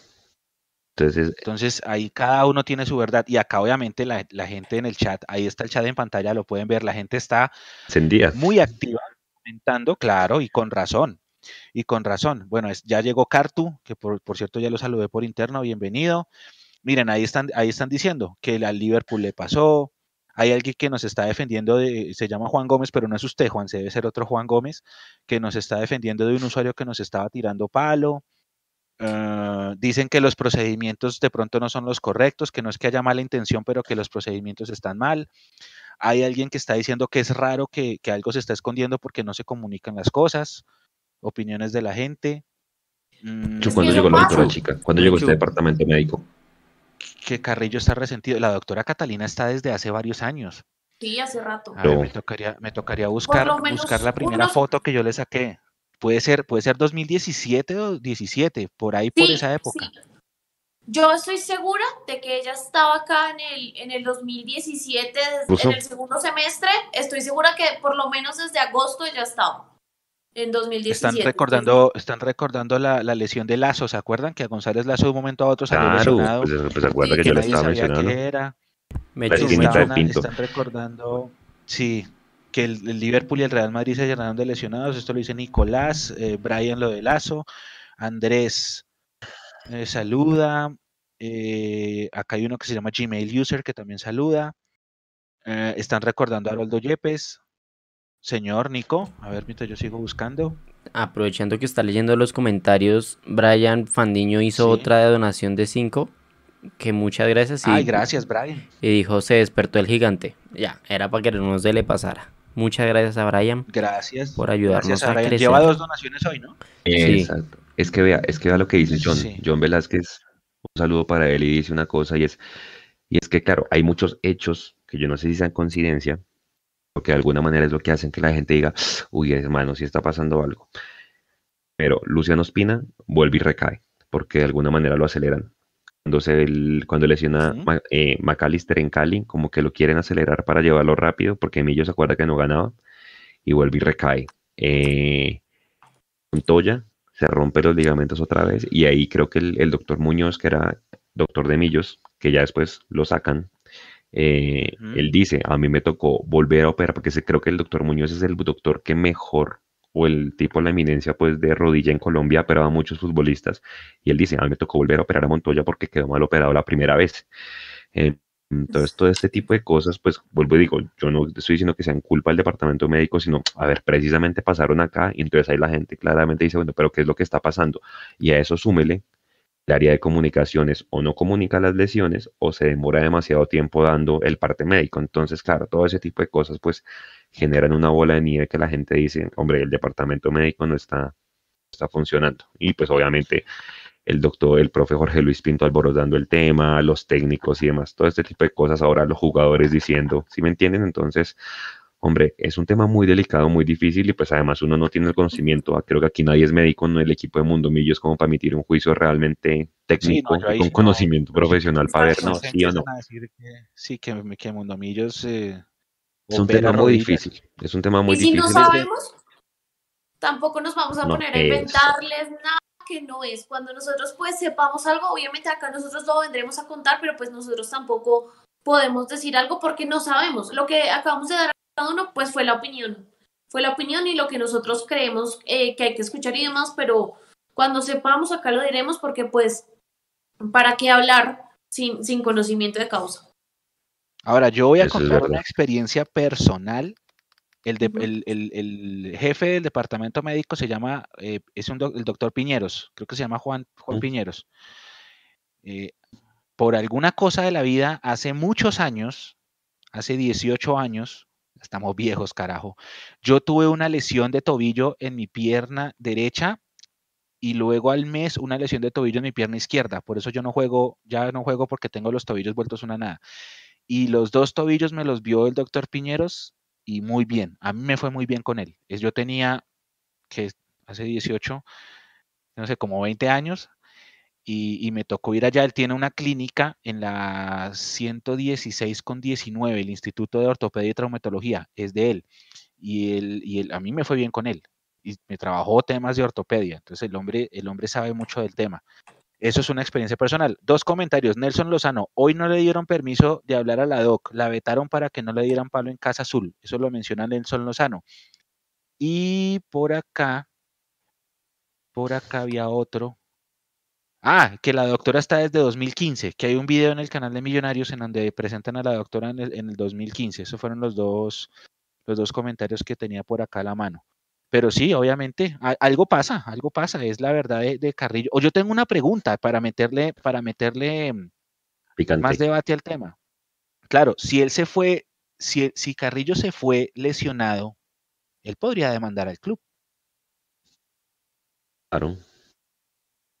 Porque él, puede decir lo mismo que, claro, es lo mismo que hizo Perlaza, acuérdese que Leonard Vázquez, que no estaban bien internamente, les terminaron esto y ellos pasaron una demanda que porque eh, ellos no estaban al 100% y que el club los dejó ir y no sé qué, entonces él podría hacer eso. Que por pues eso mismo es que decíamos que... de alguna manera pues ya nos iba a quedar, dale, María Paula. Para eso, que, ustedes se acuerdan. Dale, dale, dale. No, que yo diría que si eso pasara, Mechu, creería yo por esas em, declaraciones de Carrillo tan, digamos, tan pasional que lo vimos realmente, pues yo creo que ya lo habría hecho, ¿no? Si eso hubiese pasado, si él hubiese terminado mal el contrato de lesionado, no, ya lo habría hecho, o sea, por cómo habló y porque dijo que perdió un año y demás, pues yo creo que él ya lo habría hecho. Yo creo que, es que exacto, por eso decíamos, acuerda que pensábamos que a Luciano lo iban a dejar precisamente porque no sabíamos si estaba bien recuperado o no. Y pues obviamente él podía demandar, porque al final pues creo que no alcanzó ni siquiera a jugar partidos oficiales. Jugó la Copa ESPN y jugó el partido ese amistoso 10 minutos en, Lima contra la Alianza y ahí es donde se rompe. Entonces es un tema muy delicado, pero, pero sí, o sea, habría que escuchar también a, las otras partes, ¿no? A Santiago Montoya, a, a Luciano, a todos esos jugadores que duraron un poco de tiempo lesionados a ver qué es lo que pasa pero sí, o sea, es un tema tan, tan delicado, además que cada quien tiene tiene su versión, ¿no? Es como hoy, no sé si vieron, eh, que Gerson González puso un reglamento para los jugadores juveniles del América, que mejor dicho, Ah, o sea, el, el ejército Sí, sí, les quedó en pañales al lado de eso. Corea bueno, del Norte. gente- Hasta les Exacto. dice cómo tener el corte de pelo y eso pasa en Corea del Norte, literal, usted elige entre cuatro cortes que hay, son los únicos permitidos. Yo creo que es buena la disciplina y digamos el mensaje detrás de querer enseñarle, digamos, a los, a los jugadores tan jóvenes de que hay que priorizar la carrera, que no se dejen llevar, digamos, por la fama, por las redes y demás, pero pues también llegar al extremo y este es mi punto personal. Eh, de decirles cómo se tiene que cortar el pelo y demás, ya me parece también un, un poco extremo y no sé hasta qué punto le pueda pues hacer bien al jugador, ¿no?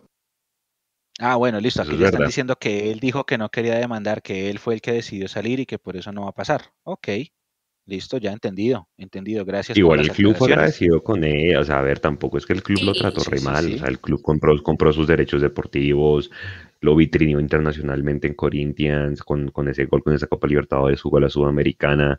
Yo creo que, no sé, voy a, voy a decir algo que, que, que pronto suene muy feo, pero si alguien se sacó fue el mismo más allá de la lesión.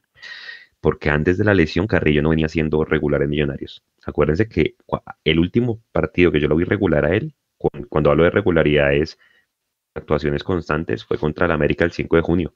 Él hace el gol en Santa Marta, viene a hacer el gol en, en, en esto y para el segundo semestre es muy, es muy alterno. O sea, creo que si, si alguien se sacó de Millonarios fue el mismo. Creo que Carrillo no tuvo su mejor prueba de rendimiento el último año y medio que estuvo más allá del COVID y demás. Eh, él hablaba en otra entrevista que no tuvo mucha regularidad tampoco con el profesor Pinto. Entonces, pues, obvia- obviamente, él también tiene que mirar cuál fue su nivel antes de salir del equipo, ¿no? Y por ahí decían un, un, un, un comentario en el chat de YouTube, si fuera tan bueno ya tendría equipo. Creo que él está sin equipo, ¿no? Está, está libre. Pues que yo no entendí eso porque que, que Río Negro le está ayudando a, a- a recuperarse y que luego va a jugar con las águilas. Algo así entendí yo No sé, de lo que, de lo que me permitieron escuchar. Exacto. Entonces, Sí, a- ahí. Yo realmente esperaba muchísimo más de Carrillo porque el jugador llegó prometiendo mucho y se acuerda que una, una racha que tuvo de goles y el man le pegaba desde donde fuera y era medio gol y pues obviamente, pero como que se fue al piso de un momento a otro. Y bueno, ya el tema de las Yo- lesiones, pues yo ya. no recuerdo Juan Semapi y estimados internautas, yo no recuerdo, debe haberlo, porque la historia de Millonarios es muy grande, pero yo no recuerdo un volante de marca que haya hecho tres goles en un mismo día. Y lo vi con César. Carrillo. No, pues es que nos dio el, el primer Puede triunfo en Brasil por. Libertadores. Roballo hizo dos Ujú. partido. Me imagino Bedoya, no, Bedoya creo que no alcanzó a hacer dos. Mm, de pronto Pimentel, Vanemerac, que hayan hecho, pero tres en un partido, yo lo vi con Carrillo. Me tocaría buscar en, las, en la base de datos, pero yo lo vi. O sea, Carrillo, las condiciones de Carrillo son buenas. Claro, era un excelente jugador. Acuérdate que llegó prometiendo mucho. Acá dicen que fue Sí. Pereira el que lo sentó. Capaz que sí. Capaz que sí, Pereira fue el que sentó a, a Carrillo. Venga, muchachos, me dicen Nico que ya hay más audios. Si quieren, vamos con la tanda de audios. Y ya para cerrar, venimos a hablar un poquito del Once Caldas, que tiene varios exmillonarios en su, en su nómina. Y de pronto hacemos una previa chiquitica del partido de el Medellín, porque es un partido donde yo siento que se le va a medir el aceite por primera vez a Millonarios en este año. No sé el Once Caldas, el Once Caldas es un rival Ojo, blandito, Juanse, blandito. con el Once Caldas, Juanse, después Mm. hay que cobrarle. O sea, Bueno. cuidado con el Ojo. Once Caldas. O Ojo, sea, ojo, ojo, que en los convocados seguramente va a ir Harrison o Talvaro, entonces pilas. A ver, Es suenan los audios. Ya hablamos de eso. Bueno, vam- vamos con audios.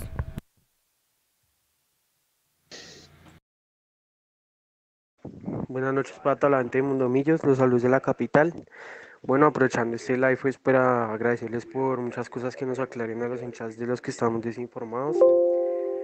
En cuanto a la camiseta, me gustó esos, esas siluetas grises y el diseño en sí de la camiseta visitante nueva, está muy bonita. Eh, pues la del rosado no estaba fea, pero pues me gusta más el color blanco.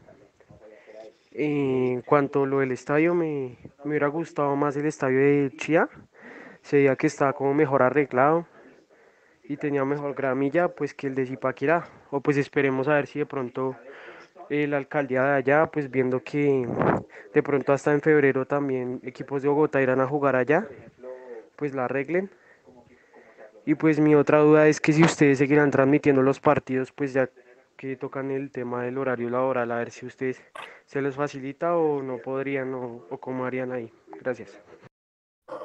Siempre, siempre, siempre. Sí, nosotros vamos a seguir transmitiendo. El, el- el lunes los esperamos desde la 1 y 40 de la tarde, el relato de Tamí, ahí vamos a estar. Eh, los invitamos, nosotros seguimos. No, Mundo Millos no para. Mi nombre es Juan Páez. eh, bueno, espero que, que Uribe llegue bien, mm, teniendo en cuenta el tiempo que no ha jugado. Adicional que le enseña a Badía, a Jader, al caballo y a los demás cómo definir. Eh, eso fue algo que, que hizo Falcao con Mbappé y miren el tremendo jugador que es ahora. Hola muchachos, un saludo desde, desde Cali. Felicitaciones por el programa, muy bueno. Me gusta lo que hablan, cómo nos acercan al equipo. Y aquí estoy cada ocho días escuchándolos y en las transmisiones también. Muchas felicidades. Hola, buenas noches, saludos desde Nueva York. Eh, muy interesante, hincha de pero la selección negativo. Selección se vende por nada muchas veces. Y ojalá que se dé lo de Falcao, aunque mucha negatividad por la nena que, que no lo ve factible. Soñar no cuesta nada, más sin embargo, la fe intacta. Hola Mundomillos, un saludo especial para ustedes desde el municipio de Santander de Clichao, soy bogotano, pero llevo más o menos 12 años viviendo aquí, hincha moribundo de millonarios, pero pues soy periodista, en este momento cubro el América de Cali, pero igual con el corazón siempre azul. Los recuerdo que han estado varias veces por acá por el Pascual Guerrero, he visto a Mundomillos, he visto al Mecho especialmente. Eh, felicitaciones porque siempre están pues, en todos los partidos. Como ustedes tienen su lema, están en todos lados. Felicitaciones y en algún momento me gustaría eh, participar en el programa con ustedes ahí eh, en vivo. Si en algún momento me dan la oportunidad, muchas gracias. Y obviamente nuevamente felicitaciones por el programa. Listo. Muchísimas gracias a todos los que enviaron audios el día de hoy. Si no alcanzaron a salir, no hay problema. Tendremos más Mundomillos Live. Y me echo. En el tercer tiempo. Juanse, en el Bueno, tercer eh, tiempo, en las transmisiones en vivo de los partidos, estamos siempre muy atentos de la gente, intentando que salgan en vivo junto con nosotros. Así es, bueno. Y no solo eso, gracias a la gente que- de los audios. Dile, dale, Mapi, dale, dale, dale. No, que ustedes pues no van a tener la imagen, obviamente, pero acá con todo lo que acaban de nombrar mis compañeros y los programas, pues lo que hacemos es intentar llevarles a ustedes el máximo de detalle de todo lo que fue el partido. Acá se los analizamos, les hablamos del rendimiento de cada uno de los jugadores. Entonces, estamos también trabajando en nuevas cosas para que ustedes estén aún más de todo lo que pasa si no tienen la oportunidad de verlo. Entonces, siempre que se puedan conectar con nosotros. Bueno, ahora sí, dice acá. algo. Hinchada azul en sintonía. Gracias a Juan C. Zapata. eh, se hizo célebre porque le cantó a Mapi la semana pasada. Él vive en Zipa y dice que está el estadio a dos cuadras que va a tratar de ir. Así que un abrazo grande para Juan. Desde Catatumbo, Estefano dice que qué gran programa, que muchas gracias. Eh, hablan del Once Caldas, ya ahorita vamos para allá. Mm, ¿Quién más está por acá? Bueno, ya pusimos el link de la encuesta para que si no la han diligenciado vayan y la, diligencien. Recuerden, si la diligencian pueden participar por una camiseta de jugador, la de Breiner. Nicolás, el Once Caldas fue el último equipo que nos ganó, sí. Mm, están hablando todavía de los volantes, estaban hablando de Jorge López Caballero. Jorge López Caballero hizo dos contra el América, pero no me acuerdo que haya hecho tres en un partido. Voy a buscar el dato, pero ese récord de Carrillo es bueno, es como el de Cadavid, que aquí Cadavid hizo goles, goles, goles y, y lo pusimos, ¿no, Juanse? Que fue el, el defensa con más goles en un mismo año para, en toda la historia de Millonarios. Lo que pasa es que como estamos acostumbrados a que los grandes fueron los de antes, no valoramos los récords que hacemos en el presente. Eso Pero es, sí. y pasa con Iron del Valle. Qué pena me he hecho interrumpirle, pero es que Igualito, pasa mucho. tal cual. Cumplió años, cumplió años. Tal cual. Igual, Fernando Uribe, si empieza a mojar, él se va a meter en la historia y es un jugador de nuestro presente. porque él tiene ya muchos goles acumulados. Si le va bien a Fernando Uribe en ese segundo ciclo, se mete en el top 15 de goleadores de millonarios. Es un jugador que estamos viendo nosotros, que no nos contó mi papá o mi abuelito. Es un jugador real. Esto es de, esto es de lo que estamos viendo. Fernando Uribe, nosotros sacamos una, una infografía. Nico ahí la, me ayudó con el contacto con. Ay, se, se me olvida el nombre de la cuenta, que es buena, porque sacado bien buenas estadísticas. Eh, y eh, Fudata creo que se llama. Y nosotros sacamos un, un comparativo. Iron, eh, Dairo Moreno y Fernando Uribe. Y Claro, lo, voy a eh, buscar Iron es el goleador en torneos cortos. Por ahí, para que lo ponga. Eh, Iron es el goleador, pero claramente Fernando, junto con Dairo, es el que mejor promedio goleador tiene. Promedio goleador es número de goles en partidos jugados. Que ahí es cuando se ve la continuidad de este man y es muy buena, que ahorita es lo que está liderando este Buletich del Medellín, que es como lo que tuvo el Tico Ortiz. ¿Se acuerdan que hizo como siete goles en tres partidos? Una vaina así. Apenas llegó.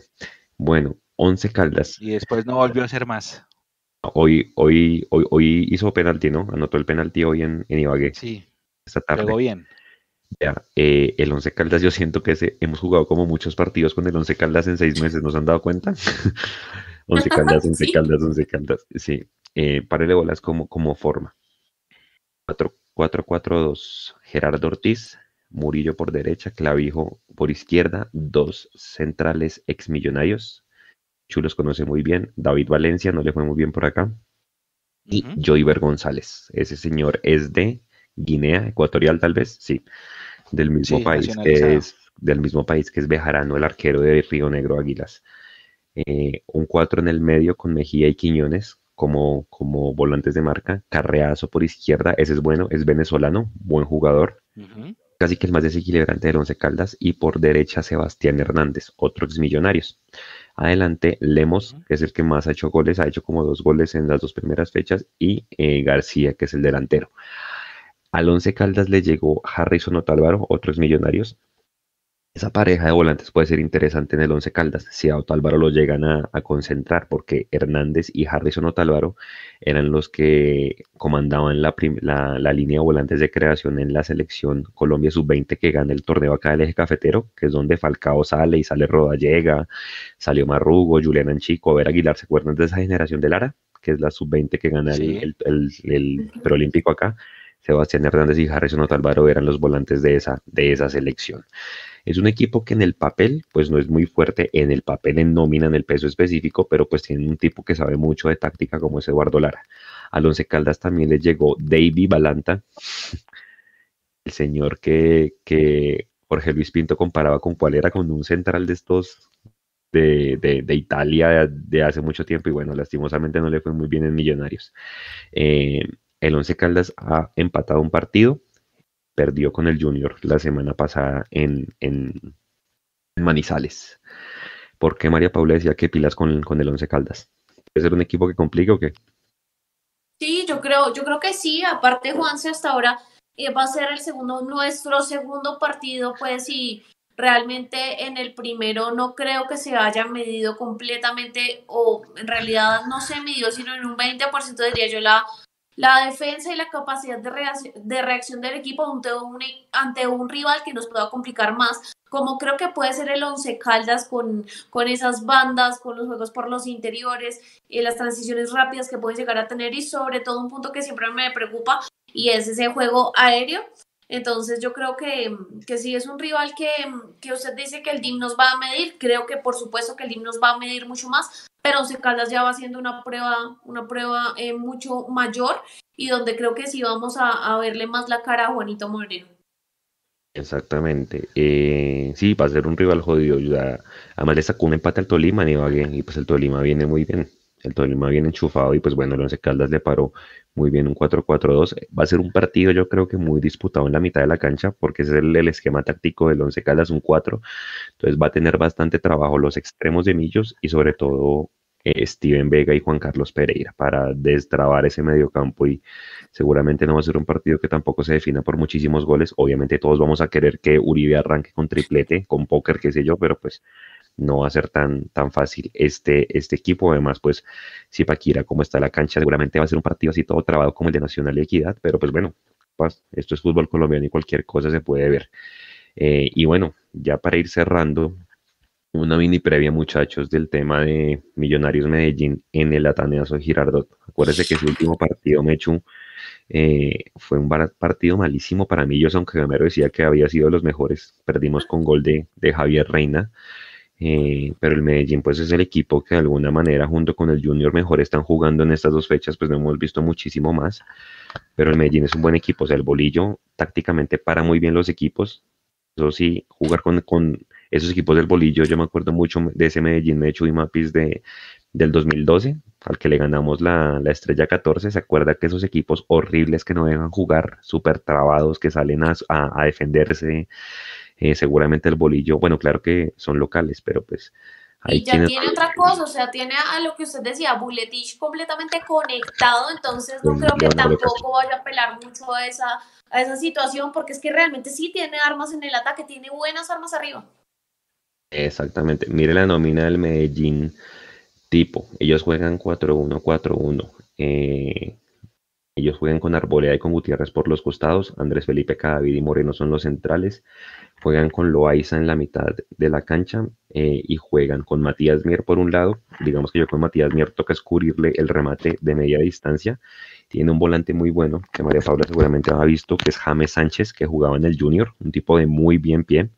Seguramente meten ahí en la zona de creación a Javier Reina y juegan un único delantero que es Buletich o pueden meterle ahí a este muchacho Leonardo Castro, que es un tipo con muy buenas condiciones, pero pasa lo mismo, se lesiona cada dos partidos, pero es un tipo con el que tocan tener eh, cuidado.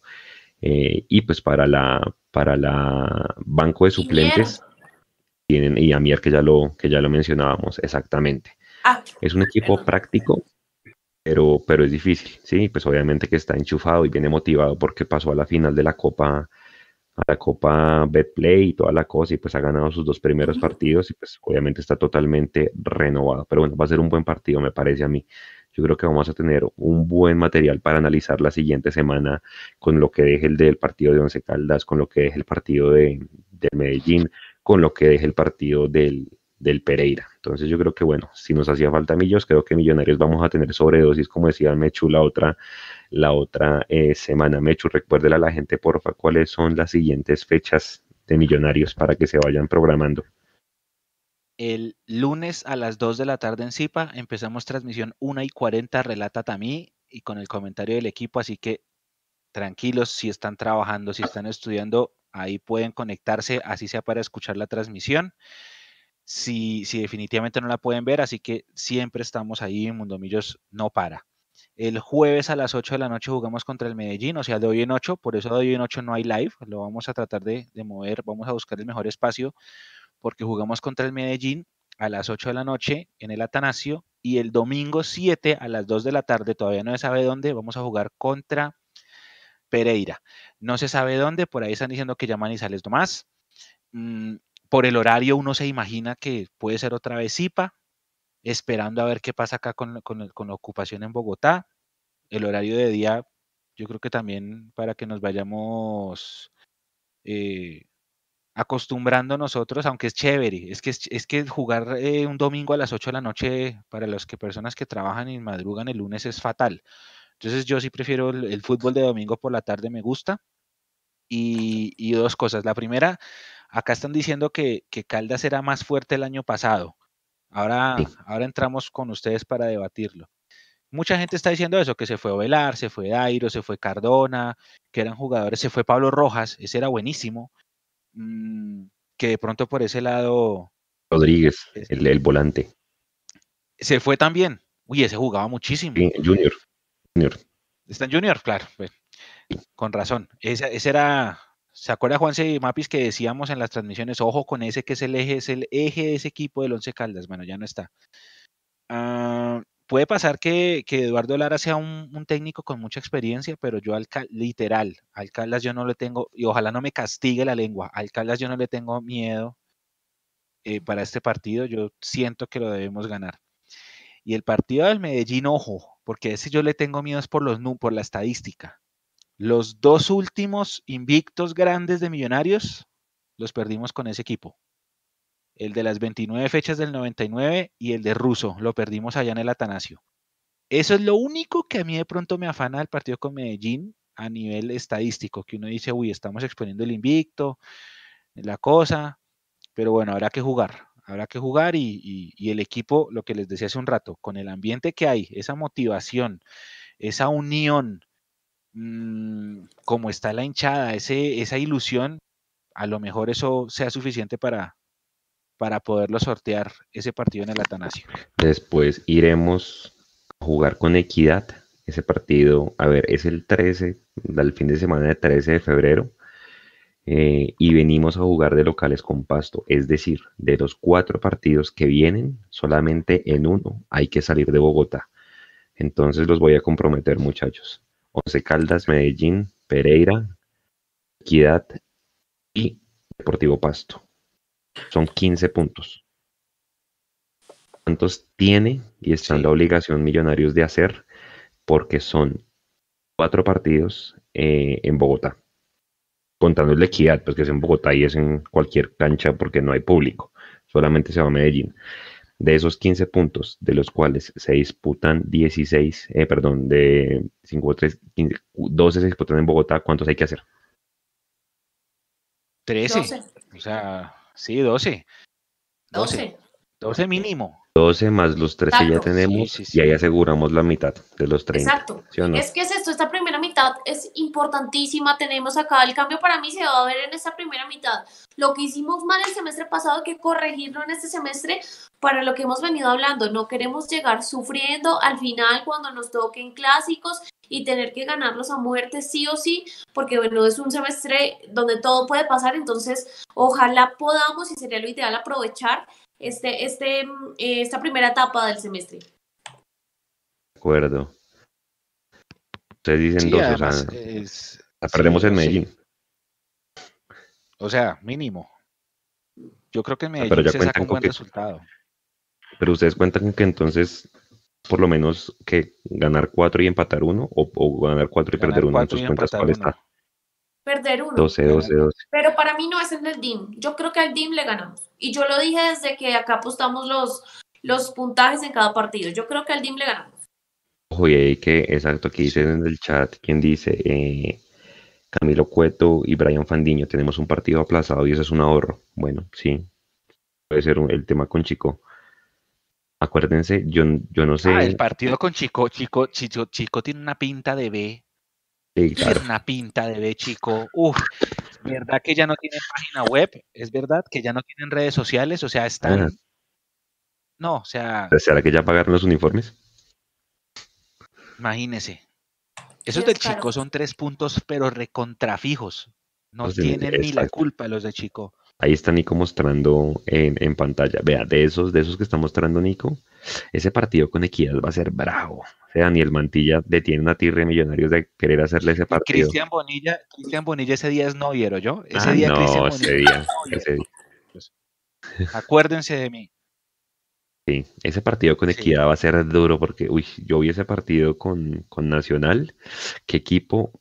O sea, es, tácticamente se para muy bien. Obviamente este, este Mantilla le dio una mano muy bien y tienen un delantero muy bueno que es este Pablo Sabac. Es bueno, el tipo estorba mucho los centrales, el tipo juega bien. Ese era ex Cali. Ese juega bien. Trajeron, Y trajeron otro tipo a mí que técnicamente no es bueno, pero también tiene, tiene lomo y, y estorba mucho a los centrales, que es, es Erazo, el que era el Medellín. Eh, pero da zapato, hermano. Uy, qué equipo, pues es el ADN de los equipos de Alexis García, ¿no? Entonces va a ser bueno ese partido también con equidad. Porque Millonarios tiene la, tanda más difícil también al cierre de, la liga. Entonces hay que asegurar, hay que asegurar los puntos porque por eso fue que nos quedamos el año acuérdese, pasado. Acuérdese, Juanse, que el año pasado nosotros decíamos, uy, no, es que la recta final que nos toca Nacional, América, Junior, eh, ¿quién más estaba por ahí en, en, en esos últimos partidos? Nacional, me acuerdo de Junior Nacional América que eran parejitos. ¿Cali?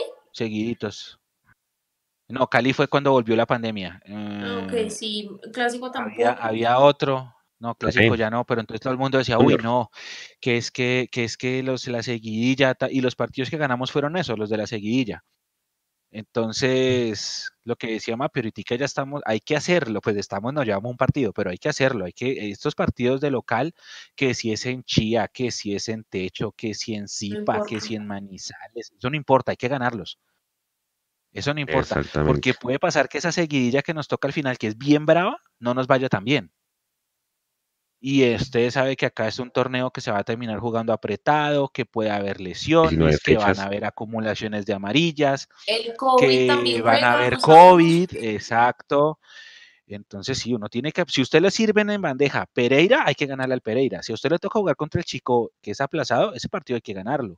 El partido contra Patriota tiene que ganar. Eh, el de Kia es difícil, sí, yo estoy de acuerdo con Juan. Además que Kia contra nosotros siempre juega con la milla extra. Pero, pero ese tipo de partidos, ese tipo de partidos hay que ganarlos, hay que ganarlos. Este Once Caldas, si es inferior al de... A mí, yo vi el partido de Once Caldas Junior, que empieza ganando el Caldas tempranito, que era minuto 3. Empieza ganándolo y se, y se lo deja eh, reversar. No. ese, tipo de papayazos, sí, y puede ser el Junior, lo que quieran. El Tolima hoy le costó con Pasto y ese Tolima empató con Caldas en la primera fecha hablar del, del, balance de lo que haya sido la primera fecha no es un buen medidor porque los equipos todavía están tiesos. Entonces, no se confíen, no se confíen porque el Tolima empató. No, tranquilos, es que el Tolima también se va a despertar. El Tolima Hernán primero tiene un equipazo por nombres y se va a despertar. Eso no es sino como nosotros también, nosotros tenemos una ventaja y es que como salimos engranados al final del año pasado, venimos engranaditos. Pero los equipos van a estar por eso hay que aprovechar. Si a usted le sirve en esa bandeja Pereira, donde sea, el domingo 7 de febrero, hay que ganar ese partido. Ya. Esto no es, esto no resiste más ecuaciones. Es verdad, sí hay que ganarlo, hay que ganarlo. Además, porque acuérdense que descansamos una fecha este, este, este semestre. Octava. Octava. Entonces ahí veremos qué nos inventamos para estar con ustedes eh, eh, ese día para que no extrañen a Millonarios. Bueno, muchachos, señor. A mí me gustaría hacerle una invitación a las personas, ya que estamos aquí acabando, a los oyentes que, por ejemplo, Alejo Rubio en, en, en Twitter nos etiquetó y subió una foto viéndonos, que los que, los que quieran eh, etiquetarnos en historias de Instagram, nosotros los vamos a estar viendo y los vamos a estar reposteando para que nos etiqueten, tanto en Instagram como en Twitter. Nosotros estamos siempre atentos a las personas que, que suben una historia o que suben un tweet para, agradecernos por el programa. Nosotros estamos ahí atentos. Bienvenido sea. Perfecto. Bueno, señores, 10 y 54 de la noche para cerrar. Me hecho María Paula. Bueno, para cerrar, emocionadísima, feliz. A mí me encantan estas semanas llenas de millonarios y por ahí preguntaban si era bueno o si era malo jugar tan seguido. Eh, eso solamente lo van a decir los resultados. Eh, antes de eso no, no creo que sea bueno o malo. Ya el equipo está, está Uribe. Eh, ya nos habían ustedes comentado la situación de Guarín, de que rebajó unos kilos. Entonces yo creo que en este momento estamos bien. tenemos una nómina que nos ilusiona completamente a todos y yo quiero que este buen ambiente que se vive allá en el equipo y que se vive en la hinchada continúe y que todos salimos para el mismo lado porque realmente estoy disfrutando este momento, estoy disfrutando mucho este momento con todo el buen ambiente que tenemos.